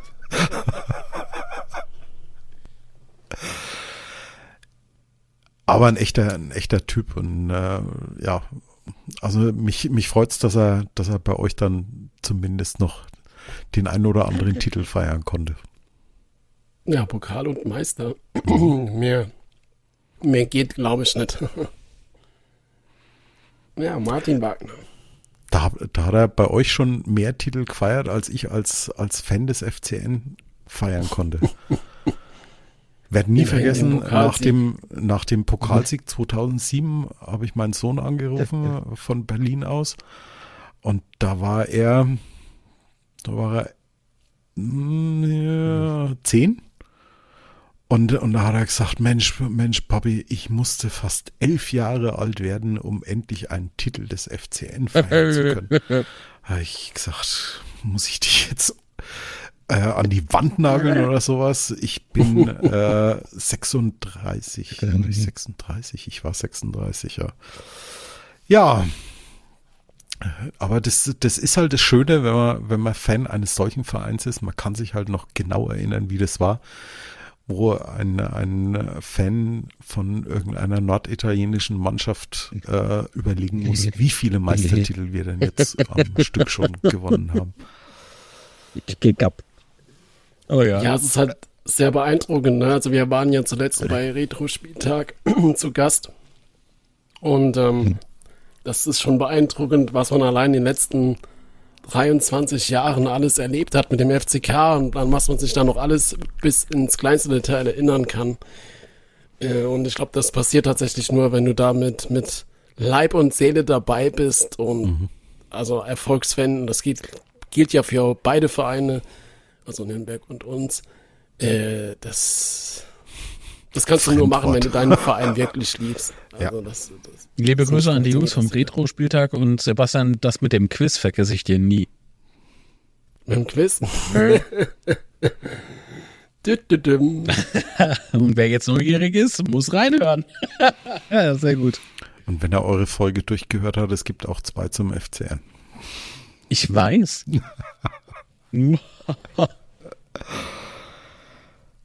Moment, war das nicht vor uns? Es muss, glaube ich, im Frühjahr gewesen sein. Ja, ne? Ja. Weil ich habe, also ganz sicher habe ich die Nürnberg, also eine oder zwei Folgen gehört, bevor wir da zu Gast waren. Muss ja wissen, auf was lässt man sich denn da ein? Ähnlich aber, wie du das bei uns gemacht hast. Ja, aber, aber, aber mir ging mir ging's da ähnlich, ne? Also so 23 Jahre Clubgeschichte, was einem da schon alles nicht mehr einfällt und was man da alles mitgemacht hat. Allein diese, diese vielen Abstiege, die Tränen, die man in der Zeit vergossen hat. Das, das geht nur, wenn du die, wenn du dich mit, mit so einem Verein wirklich zu 100 Prozent identifizierst, weil sonst, ich weiß nicht, wie die das geht, aber man hat ja oft so eine Zeitrechnung zum Fußball. Also wenn ja. irgendjemand was erzählt, ja, weißt du noch damals, aber ich weiß gar nicht mehr, wann das war, dann sagst du, ja, das war dann, weil da hat Lautre bei dem und dem gespielt und das war dann X, äh, keine Ahnung was. Äh, aber kennst du das? Natürlich, also ich, ich mache das oftmals mit, mit irgendwelchen überragenden Spielern, die mal so ein, zwei Saisons bei uns gespielt haben, mache ich das dann ganz gern mal fest. Okay.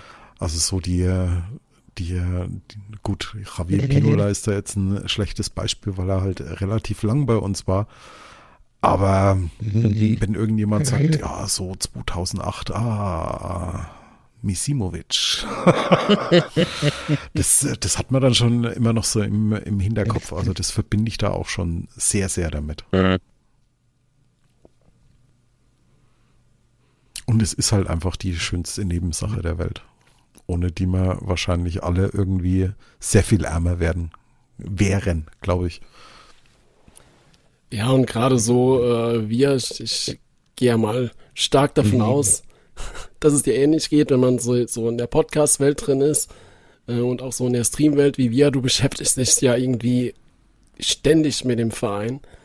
Ähm, du hast ja, hast ja quasi gar keine Pause, da geht das natürlich dann, dann alles noch extremer, die, die, die Emotionen sind dann noch emotionaler, weil man halt so nah dran ist.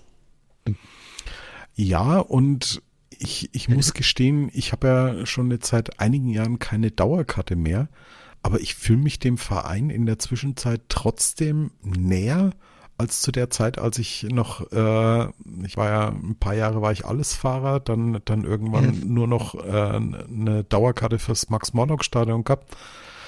Aber ich fühle mich jetzt irgendwie viel, viel näher an diesem Verein dran. Und es beschäftigt einen schon sehr. Also in der Zwischenzeit wieder. In der vergangenen Saison, da war ich echt, da musste ich mich auch sehr, sehr aufraffen, dass ich, dass ich irgendwann mal noch eine Folge aufnehme. Das ist auch nur sehr widerwillig passiert. Vor allem diese ganzen Nacharbeiten, die dann ja immer noch mit dranhängen. Mhm. Genau.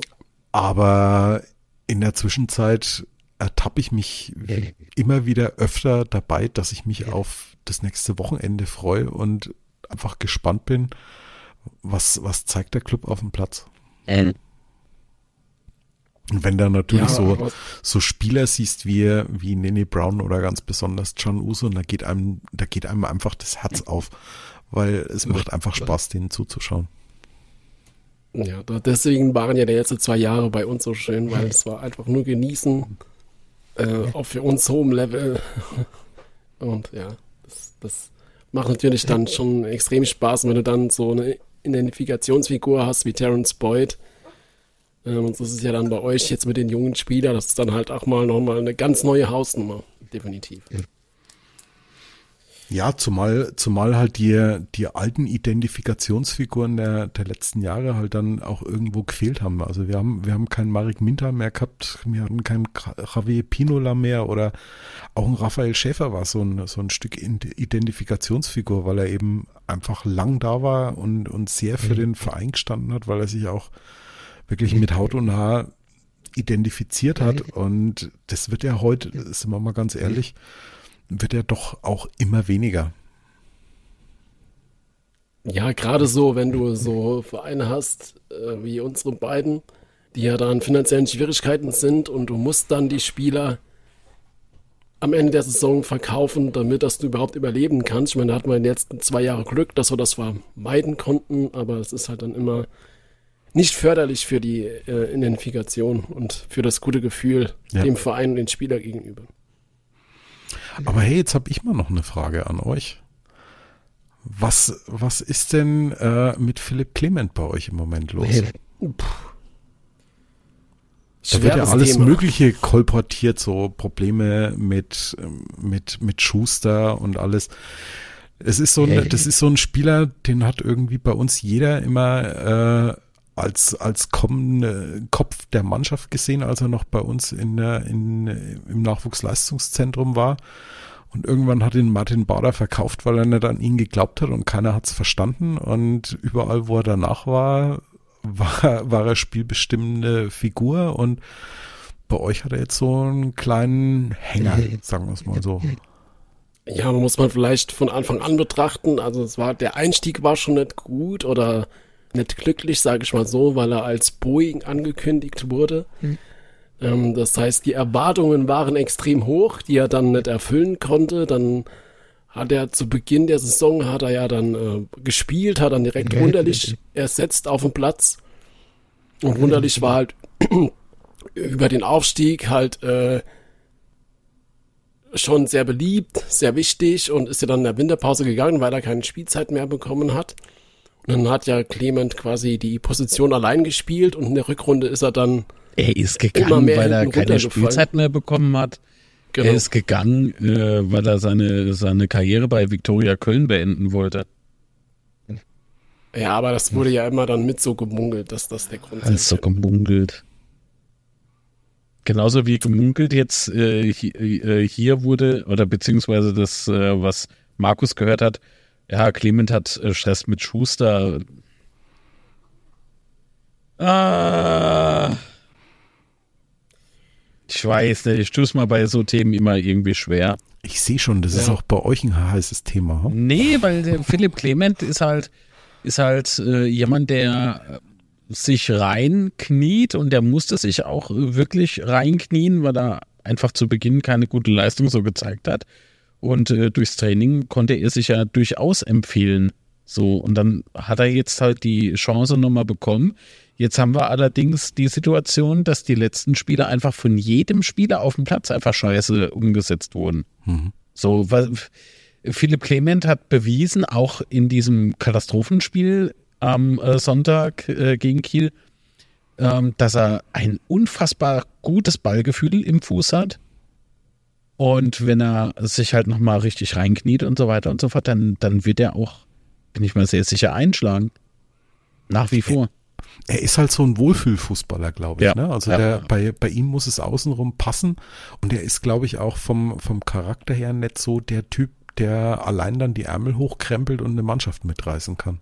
Ja, so, und wenn du, wenn du das aber bei so Charakterschweinen, wie wir durchaus so ein paar haben äh, im Kader, wenn du das da nicht kannst, dann gehst du klar so ein bisschen unter in der Wahrnehmung. Und das ist schlecht. Also für dich selbst als Fußballer. Mhm. Du musst dich ja irgendwie empfehlen, du musst dich ja irgendwie nach vorne ins Gespräch bringen und so weiter und so fort. Auf der anderen Seite ist das Team aber in sich geschlossen. So, es ist gar keine, gar keine Frage, dass man sich versteht und äh, dass man halt, äh, dass man halt auch wirklich ein Team ist. Was denn passiert, auf dem Platz gegen Kiel, als er den Pasta gespielt hat und äh, das Tor ist gefallen. Das erste, was war, ähm, äh, unser Torwart, der Herr Kral, rennt äh, zu Clement und äh, klopft ihm auf die Schulter, so macht er, macht dich nicht bekloppt. Mhm. So, das, das ist ja schon ein Indiz dafür, äh, dass es da das intern eben kein, ja. kein Krach gibt oder sowas.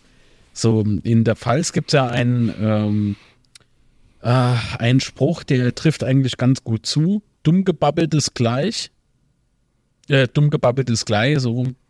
Mhm. Und ähm, das ist, denke ich, auch hier so der Fall. So, also man hat schnell irgendwas Blödes gesagt ähm, und das geht dann so stille postmäßig irgendwie rum.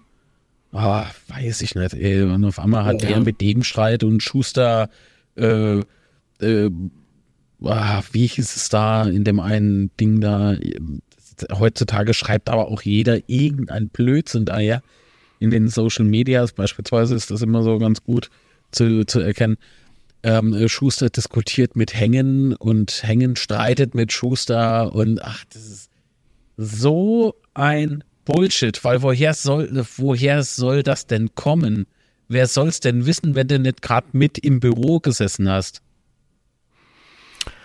Ja, oftmals, oftmals ist es aber halt auch die Presse, ne? weil äh, so ein durchschnittlicher äh, Blödreporter muss halt auch jeden Tag irgendeinen Artikel liefern und ab einem gewissen Zeitpunkt wird es halt schwierig, über, über Fakten zu berichten und da muss man sich dann halt auch ganz gern mal was aus den Fingern saugen, glaube ich. Ja, also Wobei das jetzt das halt bei der, bei der Blöde irgendwie Platz fand, so, das, das existiert einfach weil ich sehe unsere Fanszene aktuell so, natürlich ist die Fanszene da, natürlich ist sie auch toll.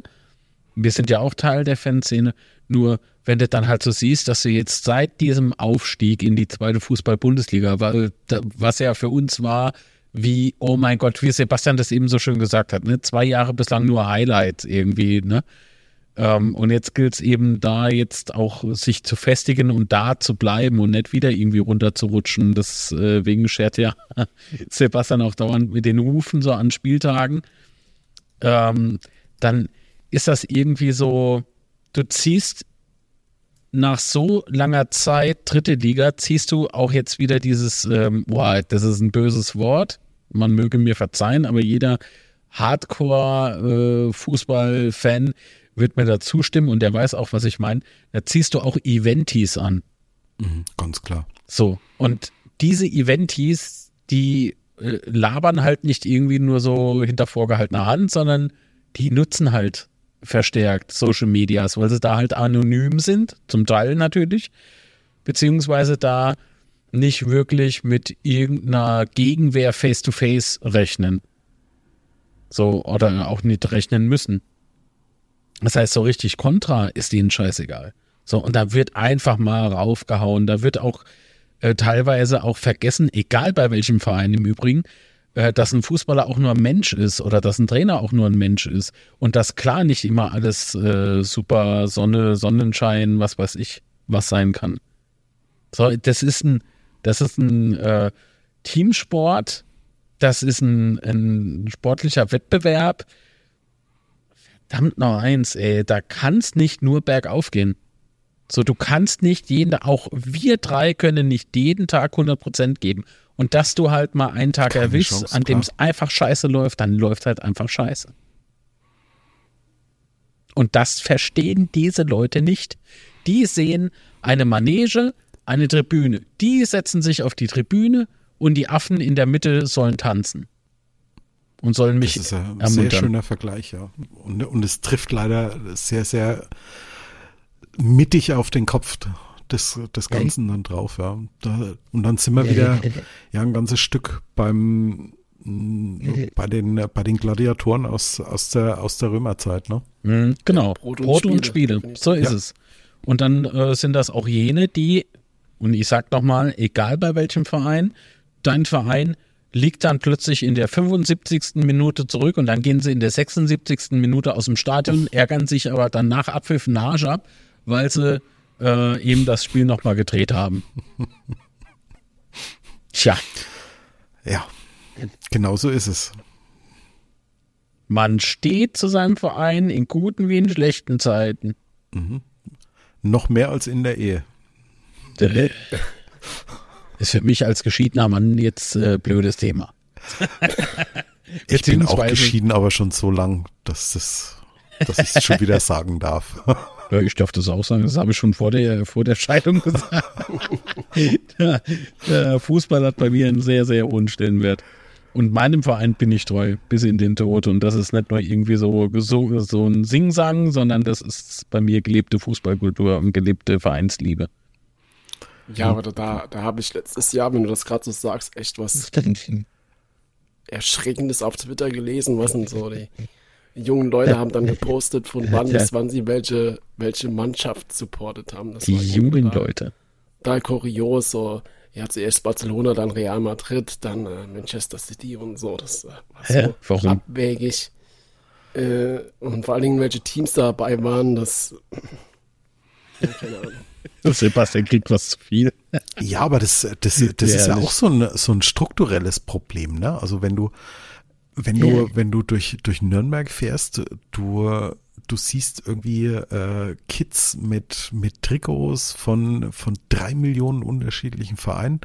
Die meisten kenne ich noch nicht mal. Und äh, so, das, das, das wird eigentlich immer diverser irgendwie, ne? Ich meine, das, das war ja früher in der, in der Pfalz mit Sicherheit genauso. Da bist du als kleiner Bub groß geworden. Da hast du, da gab's für dich nichts anderes als ein FCK, oder? Gab nur Betzel. So sieht's Klar. aus. Ja. Und, und äh, das, das ist halt alles heutzutage irgendwie weg. Da, wenn du, wenn du hier in, in Bamberg zum Beispiel, keine Ahnung, in Karstadt gehst, in die, in die Sportabteilung, da wirst du dir nur ein Trikot von Manchester United und von FC Bayern kaufen können. Die haben keine? Club-Trikots drin.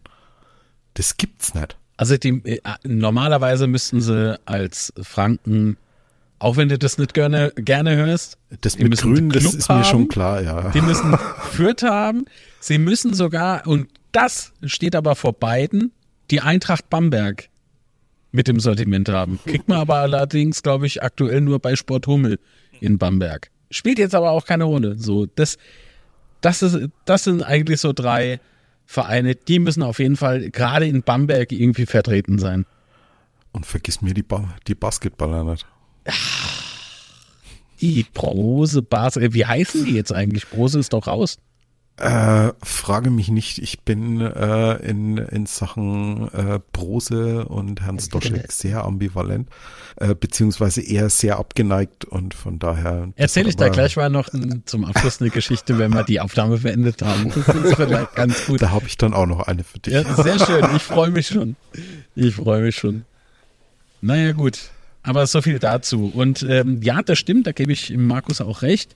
Ähm, das hatten wir in Kaiserslautern auch ganz, ganz viele Jahre lang. Ähm, in unserer Erfolglosigkeit und Tristesse, in der wir äh, vor uns hinkickten und, und äh, bolzten, in der Hoffnung dann irgendwas äh, mit Schommers zu, oh Gott, jetzt habe ich es gesagt, äh, zu reißen und dann wieder runterfielen. Der Name sagt und, mir leider auch was. Ja, das Brechmittel, kriegt man in der Apotheke. Ähm, Nee, kriegst Aber du nur durch. heute Abend, die haben heute Abend gespielt. Echt? Wollen wir mal schnell gucken, wie sie gespielt haben? Wo ist denn der jetzt überhaupt? Duisburg. Au. 0-0. Oh, das ist die jetzt nicht so. Ja, passt ja ganz gut zum Trainer.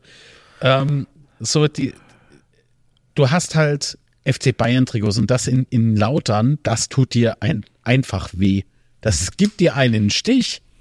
So. zumal, zumal es ja Zeiten gab, als jeder ja. Bayern-Fan gezittert hat, wenn es nur gehießen hat, wir müssen jetzt in die Pfalz fahren. wir schicken euch die Punkte per Post, ne? Ja. ja.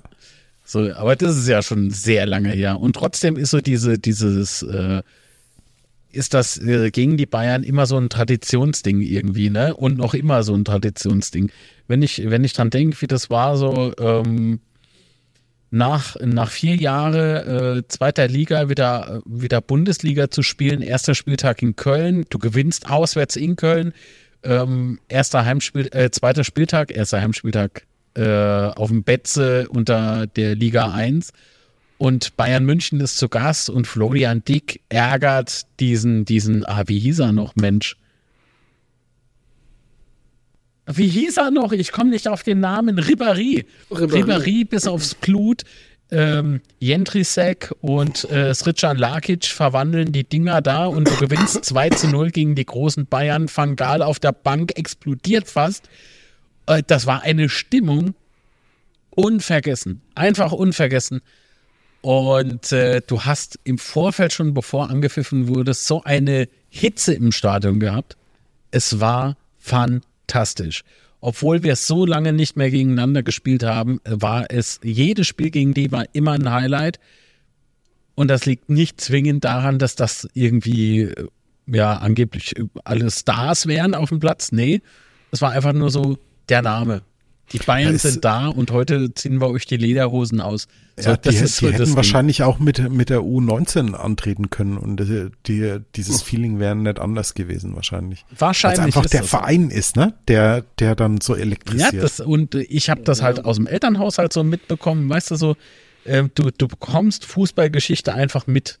So, du, der Papa erzählt dir irgendwas aus alten Tagen und so. Der Opa erzählt vom Krieg. Ja, so ja, auf die Art und Weise. Oma, ne? Oder die Oma. So, ja, so genau. das halt auch von, von klein auf mitbekommen, anerzogen bekommen und ja, du, du hattest da gar keine andere Wahl ähm, außer Betze. Ja. Halt so. so wie ja. meine, meine Oma als, als auch mein Vater immer wieder von diesem 7 zu 3 erzählt haben, als der Club äh, am 2. Dezember 1967 die Bayern äh, heimgeschickt hat in der Meistersaison. Oder wie ich meinem, meinem Sohn schon 300 Male aus dem Jahr 1992 erzählt habe, als wir mit äh, Sergio Fabian Sarate mit 3 zu 1 in München gewonnen haben nach 1-0 Rückstand äh, im, im dichten Schneetreiben des Olympiastadions. Das, das sind halt einfach so Erlebnisse, die, die trägt man dann auch weiter und, und, und lebt aber auch diese, ja, diese Erinnerung dann in den, in den Spielen, in den aktuellen Spielen dann irgendwie weiter. Ja. Und das ist dann genau ja das Thema, was wir vorhin schon mal angesprochen haben, dass man dann nicht in der Vergangenheit leben sollte, aber bei so gewissen Momenten kommt es dann halt doch nochmal hoch. Äh, das ist dann so der, der Drahtseilakt, die man dann so vollziehen muss. Ja, aber worauf ich eigentlich hinaus wollte, ist ja, dass man durch diese Dinge einfach äh, klar macht, welche Bedeutung dieser Verein halt hat. Und da kann ich nicht irgendwie hingehen und dann, ja, also wenn, wenn ich Nachwuchs irgendwann mal habe und der kommt und will ein Bayern-Trikot, das geht halt gar nicht fit. Ich hätte meine Kinder zur Adoption freigegeben. Ach Gott, um Himmels Willen. Ja, und seit dem Aufstieg wieder in die zweite Fußball-Bundesliga siehst du in Kaiserslautern fast kein Dortmund-Trikot mehr. Du hast jetzt endlich wieder Kaiserslautern-Trikots und nicht nur an Spieltagen, sondern auch so einfach so unter der Woche. Und es ist einfach nur fantastisch. Es fühlt sich großartig an. Es wäre halt schön, wenn es jetzt sportlich wieder weiterläuft. Aber gut, jetzt gewinnen wir halt am Samstag und dann noch vielleicht am Dienstag im Pokal. Das, äh, da schauen wir mal, wie das dann. Wir können ja äh, einen Münzwurf machen funktioniert. oder so. Ich will, ich will ja nichts heraufbeschwören, ne? aber wir haben gerade über Philipp Clement gesprochen, nicht, dass er dann der entscheidende Faktor dann ist. Das wird zum Schluss noch werden. Der haut euch die Dinger rein. Ja, ich überlege gerade, Ja, haben, vielleicht wir- macht er haben, ja Freistoß rein, der 95. Oh, ich überlege gerade, haben wir, haben wir nicht auch irgendwie einen Ex-Lauterer bei uns im Kader, aber ich glaube nicht, ne? Wüsste ich jetzt nicht. Fällt mir auch nichts ein. Aber komm, ist egal. Ich will jetzt Ja, auch nicht sagen, der Bessere gewinnt, natürlich. sondern das wird einfach ein hart, äh, hart umkämpftes Spiel. Davon bin ich wirklich überzeugt. Das ist jetzt nicht nur irgendwie so dahergesprochen, weil ich irgendwie einen netten Abschluss haben will. Ich schätze beide Mannschaften, beide Vereine mit viel Tradition. Die einen sind noch EV, die anderen EV und ausgegliedert. Das ist halt, ich glaube, so mit, mitunter so der einzige Unterschied im Großen und Ganzen. Ähm, da ist viel Fußballgeschichte auf dem Platz und es wird ein richtig geiler Pokalfight, auf den ich mich schon sehr, sehr freue. Da freue ich mich auch sehr drauf. Und wie, wie gesagt, schade, dass es um 18 Uhr ist und mitten im Weihnachtsgeschäft. Äh, das wäre so ein Spiel gewesen, das wäre echt toll, live miterleben zu können. Wenn es ja. dich tröstet, ich kann auch nicht hin. Ja, dann gehe ich halt allein auf. Was soll ich machen? Ich gehe nicht mit auf. Also, wait. Bei euch geht man nuff und bei uns hast du mir, ich gehe nimmer raus. Ich gehe mit niemand aus. Okay. Aber es ist Also, doch liebvoll gemeint, von daher passt das doch. Ja, dann, dann sind wir aber, glaube ich, auch schon durch. Oder, oder hat noch jemand ein Thema? Ich war schon vor der Aufnahme irgendwie durch. Und als es dann hier angefangen hat zu knacken, war ich doppelt durch. Ich bin durch, durch, durch. Ja, aber wo findet man dich denn äh, bei Social Media oder den Podcast? Äh, darfst du noch gerne Werbung machen? Äh, jetzt, äh, boah, jetzt erwischte mich aber. Du echt weißt nicht, wie eiskalt. dein Podcast heißt? Euer Also, Podcast, Entschuldigung. Meine, mal, unser Podcast natürlich, das ist total beklubbt. Mensch, das wäre ja aber auch jetzt total beklubbt gewesen, wenn du das Ja. nicht wüsstest, Mensch. Äh, beglubbt, also B, Bertha, Emil, äh, Gustav, Ludwig, Ulrich, Bertha, Bertha, Theodor. Als Franke muss man das mit dem Theodor nochmal extra sagen. Weiches D und hartes D. Diesen Luxus haben wir in der fränkischen Sprache nicht.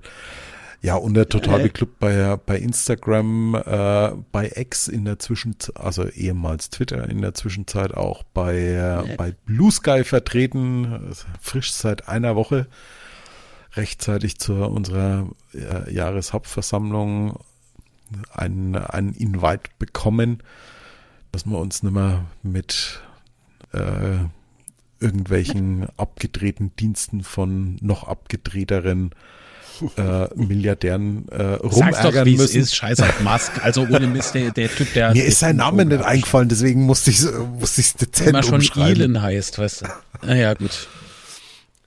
Kann er ja nichts für. Ja, und äh,